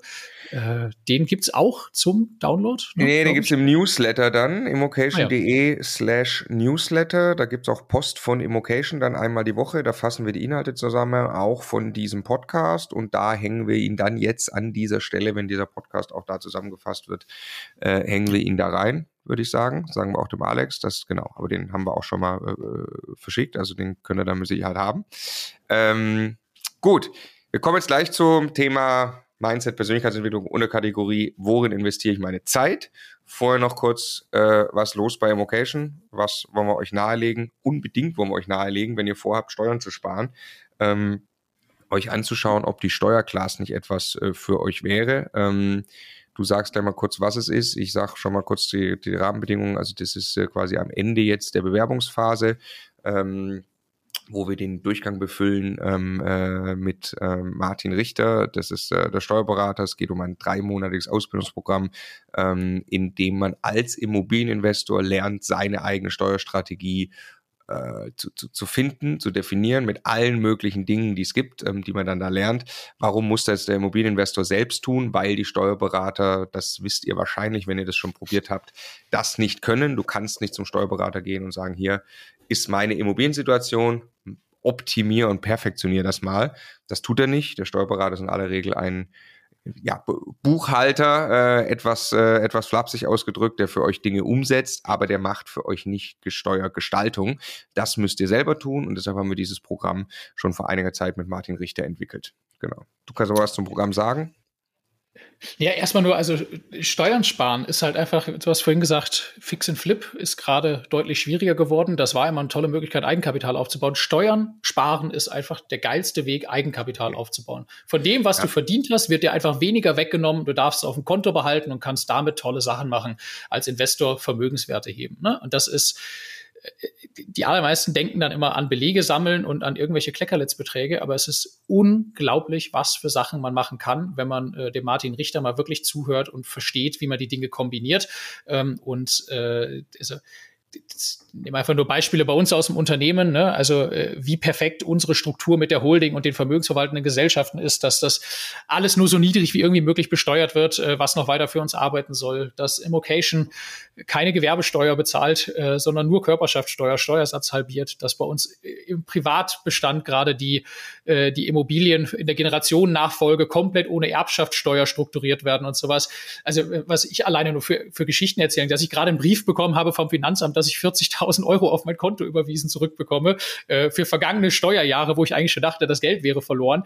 Es ist einfach krass und die, die Idee von, von der Steuerklasse ist eben, äh, dass der Martin wirklich mit den Teilnehmern im Detail arbeitet und mit ihnen gemeinsam die perfekte Steuerstrategie für ihre jeweilige Situation entwickelt. Also genau den Job macht, den ein normaler Steuerberater eben nicht mit dir macht, weil er einfach nicht der strategische Berater ist. Ne? Und am Ende kommt quasi da raus, genau so musst du es für deine Ziele und deine Ausgangssituation machen, um so viel wie möglich von dem Geld zu behalten die Steuerart, die du vermeiden möchtest, zu vermeiden, dein Unternehmen mit einzubauen, deinen Arbeitnehmerjob mit einzubauen, alles das, was du halt hast, äh, egal ob es dann um weiteren Vermögensaufbau oder um äh, Vermögenserhalt oder sowas geht.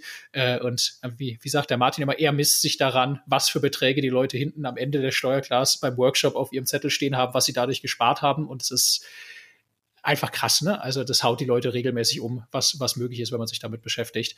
Ähm, genau. Geht jetzt los, Bewerbungsphase nee, läuft. Geht nicht los, ist zu Ende. Nee, läuft, genau.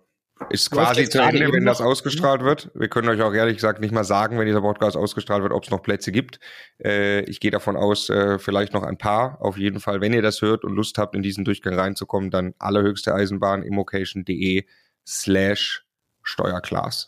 Genau. Ja, ich meinte auch, das Programm geht los, nicht die Bewerbungsphase. Die Achso, okay. Ja, so gut, genau. Weil wir ja etwas versetzt den Podcast erst ausstrahlen, deswegen, wir können ja die Zukunft nicht vorhersehen. Äh, ähm, aber genau. Immocation.de slash Steuerclass. Leider können wir die Zukunft nicht vorhersehen. Ne? Das wäre schön für die Prognosen. Ähm, okay, nächste Kategorie und letzte Kategorie. Persönlichkeitsentwicklung, Mindset, Produktivität, alles im weitesten Sinne. Wir wissen, euch interessiert das, uns interessiert es auch. Wir haben beschlossen, als wir angefangen haben, in Immobilien zu investieren, Unternehmen, das Unternehmen Immocation gegründet haben, dass wir auch selbst zur besten Version unserer selbst werden müssen. War auch immer so ein Claim, glaube ich, von Freeletics, ne? Brutales äh, Sportprogramm-App, ähm, die uns auch schon oft äh, fertig gemacht hat. Ähm, und das mal bezogen auf alle möglichen Lebensbereiche. Du musst die beste Version deiner selbst ähm, mit Sicherheit werden, wenn du ein paar Dinge erreichen willst. Und äh, eine Sache, die uns unternehmerisch immer sehr beschäftigt, ist das Thema Zeit. Ähm, es ist unser absolutes Lieblingsthema.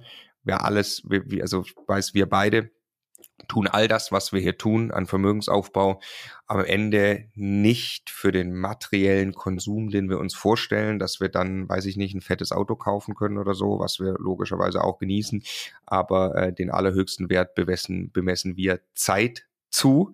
Ähm, das heißt auch äh, und, und, äh, in dem, wie wir unsere Zeit dann verbringen und gestalten können und, und im Rest unseres Lebens, ja, so alt sind wir noch nicht. Ich werde jetzt 37. Ähm, zur Ausstrahlung des Podcasts bin ich gerade 37 dann schon, du bist 36.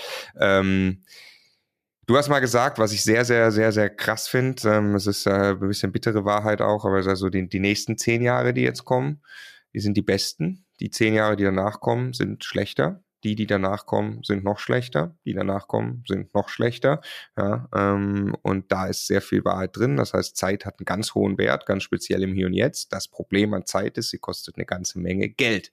Man braucht tatsächlich sehr viel Geld, um Zeit zu bekommen.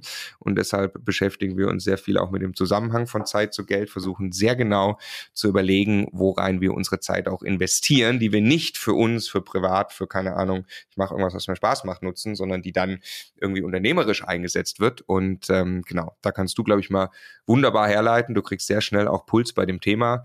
Ähm, ich kann dann noch ein bisschen eine Geschichte erzählen, ähm, wie ich da ein paar Entscheidungen getroffen habe, als wir angefangen haben, in Immobilien zu investieren. Aber was denkst du, wie sollte man Zeit investieren? also ganz kleine oh. Frage. Ja, über bewusst, bewusst muss ja erstmal überlegen, wie, wie, ich da reinfliegen will in dieses Also kein Girokonto-Vergleich, das hatten wir heute schon, ja. Ähm, dem, dem, dem, einen Wert also, zuweisen, ist das. Ja, ich, also, ich, weißt du, ich habe ich habe auch äh, hab, hab diese ganze Reise ja auch hinter mir mit äh, für sehr, sehr wenig Geld äh, meine Zeit hergeben, einfach nur, weil mir gerade keine anderen Möglichkeiten zur Verfügung standen und so weiter. Aber ich glaube, also hm. Ich bin,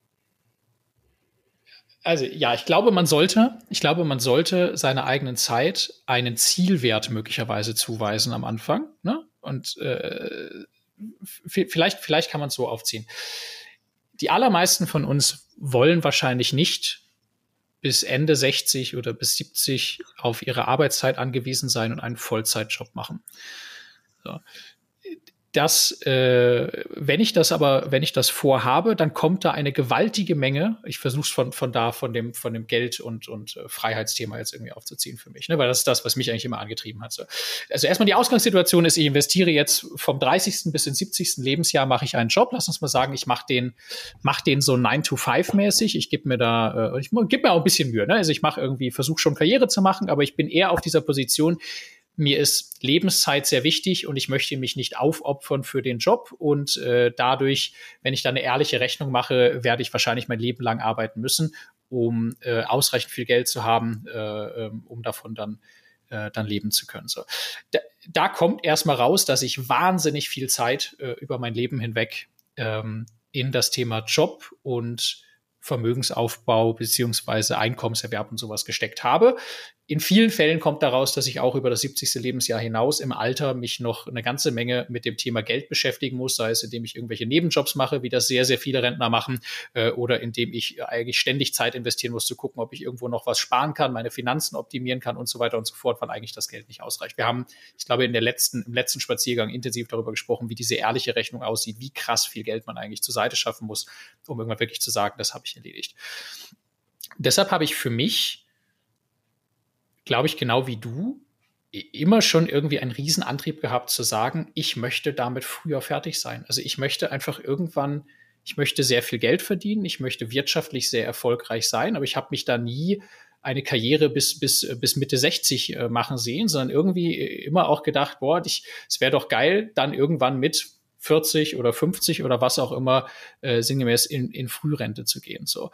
Ähm, das erfordert natürlich überproportional viel, viel Einsatz. Und jetzt ist die, die große Frage äh, dann ja, wo ich mit meiner Zeit wirklich einen Impact habe. Also wenn ich sage, ich habe an sich, habe ich nicht genug davon zur Verfügung, ich möchte damit aber sehr, sehr viel erreichen, ne? gibt mir eine gewisse Zeit, ist die große Frage, wo habe ich eigentlich den, den, den richtigen Impact und wo schmeiße ich meine Zeit zum Fenster raus, möglicherweise. Und äh, ich bin mittlerweile an einem Punkt, dass ich mir, und das hätte ich vielleicht deutlich früher tun sollen, ähm, zwei Dinge überlegt habe. Das, das eine ist, wo kann ich wo kann ich etwas aufbauen, das long-term einfach für mich arbeitet, ne? also etwas, das dann mehr oder weniger passives Einkommen liefert, weil da geht automatisch mein, mein Reward pro eingesetzte Stunde drastisch hoch. Ne? Das ist, ist extrem krass wertvoll. Ähm, was ich zum Beispiel an Immobilien und allem, was irgendwie äh, ein dauerhaftes passives Einkommen bringt, also ne, ich musste auch viele Dinge organisieren oder sowas, äh, sehr attraktiv finde. Ähm, und das Zweite ist, äh, ich versuche sehr, sehr genau hinzuschauen, was ist der Stundenlohn, den ich mir selber gebe. Ähm, was ist meine Zeit wert, wenn ich als Immobilieninvestor arbeiten kann oder wenn ich als Unternehmer arbeiten kann? Und ich glaube, diese Frage kann jeder für sich, wenn er, wenn er sich ein bisschen auch mit Immobilien beschäftigt hat, ja beantworten. Da wird er irgendwann merken, da habe ich einen verdammt hohen Stundenlohn. Also da kommen mehrere hundert Euro pro Stunde, die ich da reinsetze, wahrscheinlich raus, wenn ich das ernsthaft über ein paar Jahre mache und da richtig Vermögensaufbau mit betreibe. Und dann muss ich mir auf der anderen Seite ja die Frage stellen, wenn ich jetzt meine Zeit nur einmal investieren kann, ich möchte eigentlich über die Lebenszeit nicht so viel wie möglich investieren, sondern ein gegebenes wirtschaftliches Ziel erreichen mit äh, vertretbarem Aufwand. Ähm, macht es dann Sinn, meine Zeit irgendwo zu investieren, wo ich da deutlich weniger für bekomme? Wahrscheinlich nein. Macht es dann Sinn, diese Zeit in äh, die nächste Gehaltserhöhung zu investieren, wo ich jetzt ein Jahr lang zehn Überstunden in der Woche mache, um nach drei Jahren eine Gehaltserhöhung von 1000 Euro im Monat zu bekommen? Macht das Sinn, wenn ich stattdessen irgendwo ein paar hundert Euro pro Stunde äh, äh verdienen kann im Vermögensaufbau? Und macht das Sinn, dass ich selber, und jetzt, jetzt gehe ich einen Schritt weiter, also das war bei mir auch ein Prozess, aber macht das Sinn, dass ich mich um meinen Haushalt selber kümmere, macht das Sinn, etwas, was ich für 20 oder 25 Euro die Stunde irgendwie abgeben kann, selber mache, wenn ich glaube, dass wenn ich meine Zeit ernsthaft in die richtigen Dinge investiere, dass ich einen Stundenlohn von 200 oder 300 Euro haben kann. Macht das macht das Sinn, dass ich mich äh, hinstelle und wenn mir das nicht Spaß macht und das nicht ein Hobby für mich ist, mein Essen selber zubereite? Oder sollte ich mir einfach alles liefern und von irgendwo äh, fertig geben lassen, wenn es mir nicht schmeckt, wenn ich was finde, was mir schmeckt? Also jetzt in der Großstadt ist die Auswahl ja frei. Weil äh, wieder, das, egal was das kostet, selbst wenn ich jedes Mal ins Restaurant gehe, kommt da sehr wahrscheinlich raus, dass äh, der Stundenlohn, es selber zu kochen, deutlich schlechter gewesen wäre, als diese Zeit in das zu investieren, wo ich einen riesengroßen Hebel habe. So. Und das, ich merke das, also ich glaube, da kommen viele Leute an den Punkt, wo sie das dann emotional nicht, nicht mögen, ihr Leben so hart immer, immer diesem Rational zu unterwerfen. Aber sehr, sehr viele Leute, die sehr erfolgreich sind und sehr viel Geld pro Zeiteinsatz verdienen, mit denen ich mich mittlerweile unterhalten dürfte, da merkst du, dass sie ganz radikal Dinge, in denen sie nicht den größtmöglichen Impact haben, wegdelegieren und zwar im Privaten ganz genau so, wie sie das als Unternehmer tun würden, wo ja auch der erste Impuls ist, kann ich, ich habe es verstanden, kann ich es jetzt irgendwem geben, der es für mich macht, ne? Um ihre Zeit dann knaller da zu investieren, wo sie den allergrößten Hebel haben. Und ich glaube, die, die, die meisten Leute machen sich überhaupt keine Gedanken darüber, ähm, sondern leben so von Tag zu Tag, Monat zu Monat, Gehaltserhöhung zu Gehaltserhöhung und wundern sich dann, dass am Ende genau das rauskommt, was bei den allermeisten Leuten rauskommt. So, und das braucht deutlich mehr Bewusstsein im Umgang mit dem Thema und dann auch die Bereitschaft, da ernsthaft Entscheidungen zu treffen und sich ein Stück weit zu optimieren und auch da die beste Version von sich selbst zu sein und von dem, was man da führen kann. Und das ist nicht immer der bequemste Weg, weil meistens macht man diese kleineren Dinge, so nächste Gehaltserhöhung, im eigenen Job ein bisschen mehr Zeit, das fühlt sich alles mehr nach Komfortzone an, als die Dinge, die man möglicherweise tun müsste. Ja, also einig äh, auf alle Fälle, äh, vor allem zu dem Punkt mit Bewusstsein ganz krass natürlich mit, ähm, wie gut die Zeit aufgehoben muss, wenn man sie in Immobilien investiert, wo ich, äh, wo, wo, das Modell seine Schwächen hat, glaube ich. Das hast du selber so ein bisschen gesagt, die Leute stoßen emotional an die Grenze. Das kann auch sein oder das werden viele auch tun, ähm, wenn sie das so strikt für sich umsetzen. Aber wenn du natürlich sagst, äh, ich ähm, äh, lasse es im Restaurant zubereiten, ich lasse es mir liefern, ähm, ich ähm, äh, äh, lass den Haushalt machen und so, ähm, natürlich. Ähm, bedeutet aber auch in der Zeit, wo das dann passiert, muss ich arbeiten. und äh, einen, einen, Stundenlohn haben oder ich nutze das als, als Freizeit, in der ich mich irgendwie entspanne, dann muss ich aber einen Grundstock Geld zur Verfügung haben, um das natürlich leisten zu können. Das heißt, das gilt natürlich je mehr ich grundsätzlich erstmal schon mal finanziell gut aufgestellt bin, ähm, macht das natürlich dann sehr viel mehr irgendwann Sinn. Und das ist aber in etwas, sag gerne. Nee, ich, also zu dem Argument, ich, also ich glaube, ich muss auch noch gar nicht unmittelbar genau jetzt in der Lage sein. Also das, das ist, glaube ich, die große Krux ist immer, dass man, also wenn ich, du hast recht, ich brauche erstmal genug Geld, mein Leben leben zu können. So, ne? Ich würde auch jedem erstmal sagen, sucht keine Ahnung, studier oder werd, werd, äh, mach im Handwerk irgendwie, also mach irgendwas, wo du einen tollen Job machen kannst. Das muss überhaupt nicht quasi eine Akademikerkarriere sein oder sowas, wo du gutes Geld verdienen kannst. Mach mal die ersten zwei, drei Schritte, bis du, bis du äh, ausreichend viel Einkommen hast, dass du wirtschaftlich vernünftig dastehst. Aber dann finde ich es nicht richtig, immer zu sagen, ich muss jetzt erst mir etwas aufbauen, wo ich heute schon die 300 Euro Stundenlohn habe, bevor ich dann das erste Mal hingehe und irgendwem eine 20 Euro Tätigkeit abgebe. Das finde ich nicht richtig. Weil die allermeisten Leute, wenn du mit ihnen sprichst, die sagen, ich habe verstanden, zum Beispiel Immobilien können ein toller Weg sein, sehr viel Geld zu verdienen. Kommen Sie an den Punkt, sagen, boah, aber ich habe so viel in meinem Leben zu tun, ich habe die Zeit nicht, mich damit jetzt auch noch zu beschäftigen. Und weil Sie die Zeit nicht haben, haben Sie dann den 300 Euro Stundenlohn noch nicht und deshalb geben Sie nicht die 20 Euro Aktivität ab und haben deshalb die Zeit nicht. Also es wäre doch andersrum richtiger zu sagen, ich mache das jetzt, also ein Teil meines Geldes investiere ich jetzt tatsächlich indem ich einen Tag die Woche zum Beispiel gar nicht arbeite, eine Vier-Tage-Woche mache und einen ganzen Tag geschenkt 100% kriege. Einig, ja, ja. Oder 20 Euro Tätigkeiten abgebe und mir einfach zumindest mal 250 Euro im Monat äh, zur Seite lege, damit ich 10 Zeitstunden gewinne. Und das sind genau die Zeitstunden, die ich jetzt investiere, um mir das Skillset anzueignen, auf 300 oder was auch immer, ich glaube, es ist am Ende sogar viel mehr, äh, Euro Stundenlohn kommen zu können. Ne? Und ich glaube, ist halt nur Nadelöhr, ne? Je, je, je kleiner die Basis ist, von der du startest, desto mehr ist es ein Nadelöhr, durch das du halt irgendwie durchkommen musst. Ne? Also natürlich ist das Nadelöhr, ja. Ja, ja, so je ja. nachdem, wie du lebst, was du noch irgendwie für einen Grundkomfort, weil wir beide sind dann radikal vorgegangen und das, glaube ich, ist auch das, was, also wir, wir sind ja auch durch das Nadelöhr durch, ne? Wir, wir haben dann wirklich unseren Komfort auf ein absolut nötigstes Minimum reduziert. Wir waren nicht mehr essen, wir haben überhaupt nichts ausgegeben ähm, an Geld, damit wir überhaupt erstmal auf ein Niveau kommen, wo wir einfach sagen, jetzt kriegen wir eine fette Sparleistung hin oder dann, wo wir dann eben gekündigt hatten, gesagt haben, jetzt können wir so lang wie es geht unternehmerisch tätig sein, ohne dass uns das Geld ausgeht. Ja, aber das weißt du, ist, ist ja eine richtige Grundsatzentscheidung. Aber zu dem Zeitpunkt zum Beispiel zu sagen, wir holen uns eine Haushälterin, die 500 Euro im Monat kostet, das, äh, da müssen wir einfach verzichten auf den Komfort. Dann ist der Haushalt halt nicht so gut gemacht oder wie auch immer. Ne? Aber muss ein bisschen aufpassen, dass man sich nicht einfach dadurch an einen tollen Standard gewöhnt, weil ich empfinde es auch als, als arrogant, wenn Leute rumlaufen, die mir permanent erzählen, das ist alles ihre Zeit nicht wert. Du hast natürlich recht ja, in der Rechnung, ähm, aber es kann einen auch einfach äh, irgendwie komische Entscheidungen treffen lassen und zu früh an Dinge gewöhnen lassen, äh, die sich für mich da einfach nicht richtig anfühlen.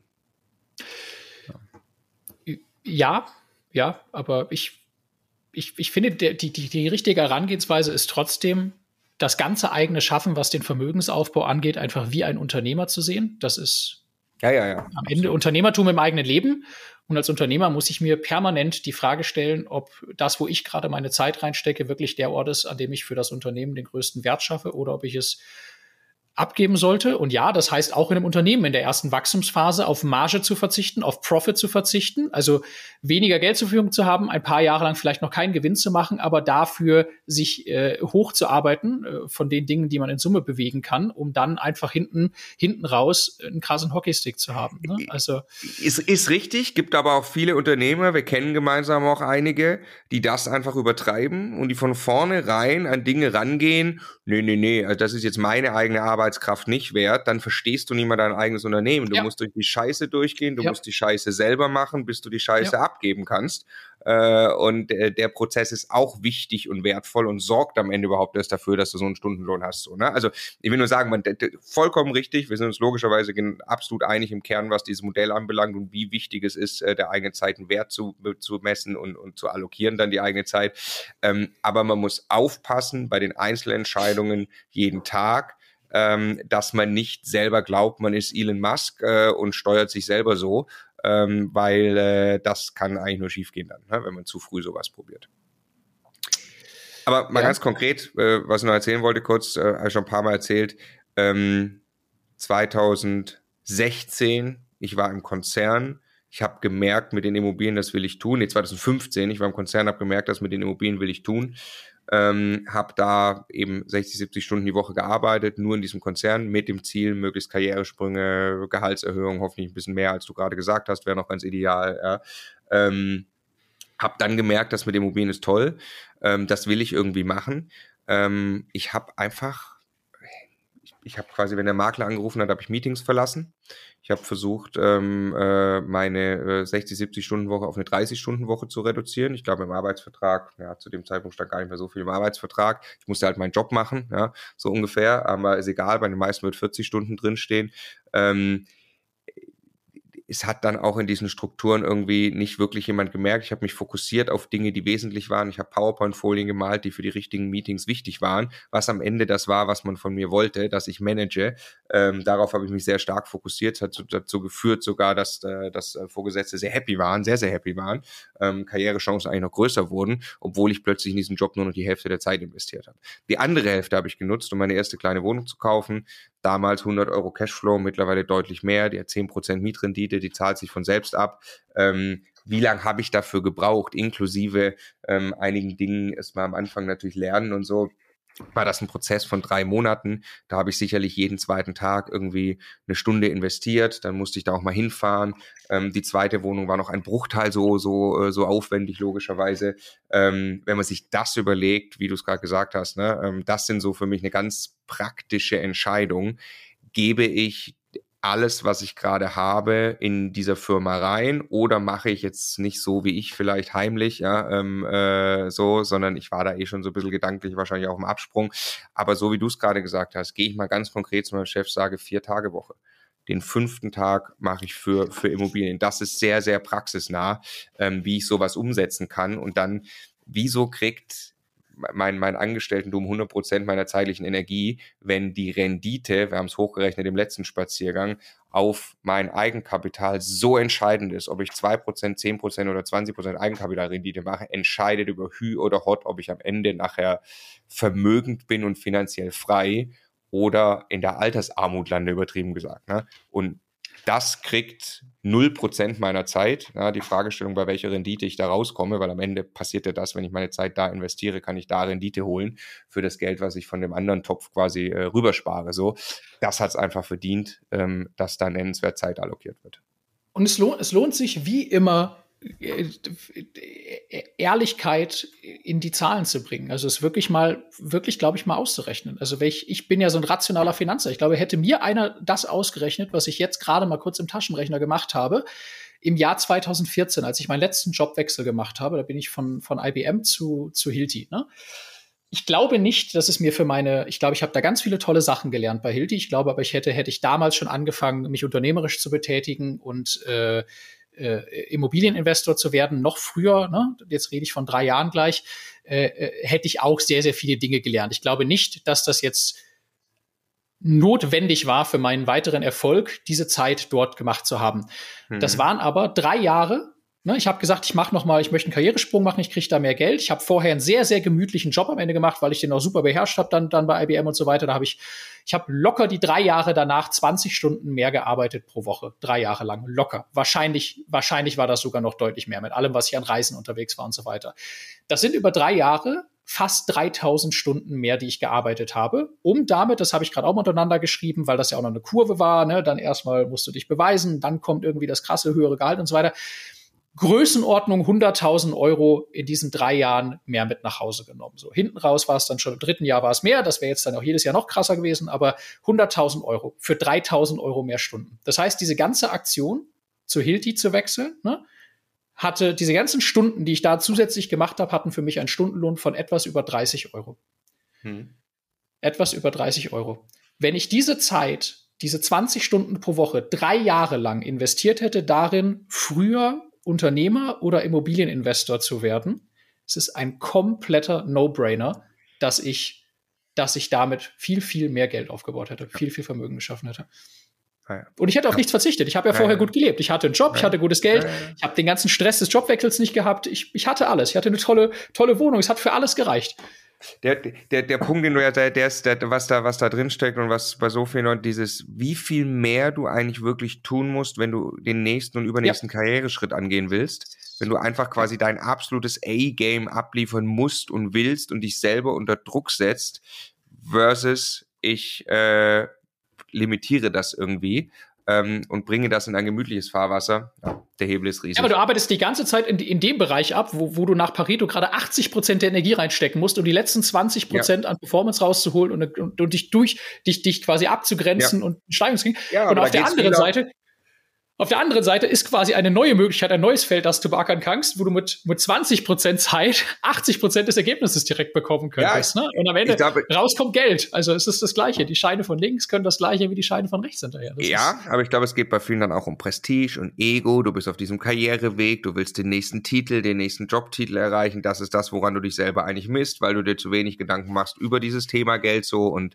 genau, deswegen reden wir ja ich, in so einem finde, Podcast ich, darüber. Ich, ich lebe von meinem passiven Einkommen hat auch kein ganz schlechtes Prestige, wenn man da mal angekommen Ja, ja, aber das ist halt, das kommt halt, das ist halt nicht Instant Gratification, womit sich der Kreis Nein. schließt. Ne? Nächstes Jahr äh, die Beförderung, äh, das ist halt was, worauf du konkret hinarbeiten kannst. Ähm, das passive Einkommen ein bisschen längerer Weg, zu sagen, ich schlage jetzt einige Jahre ein des Bestands- und Vermögensaufbaus. Genau, aber davon wisst ihr, sind wir Fans. Ja, statt Instant Gratification, Long Game. Das ist doch eigentlich eine sehr gute Überschrift für diesen Podcast heute. Es war mir eine große Freude. Wir sind gutes Stück unter zwei Stunden mal geblieben. Ja, ist also großes Lob an uns selbst. Also ich ähm, könnte auch noch eine Stunde zum Thema Zeit, aber. Ja, ja, ja, ja, genau. Äh, das machen wir jetzt nicht. Wir bleiben schön unter den zwei Stunden. Am 26. April kommt dann der nächste Spaziergang. Das ist dann, glaube ich, der fünfte. Wir freuen uns, dass ihr so lange bei uns dabei wart. Bis zum nächsten Mal. Ciao. Ciao.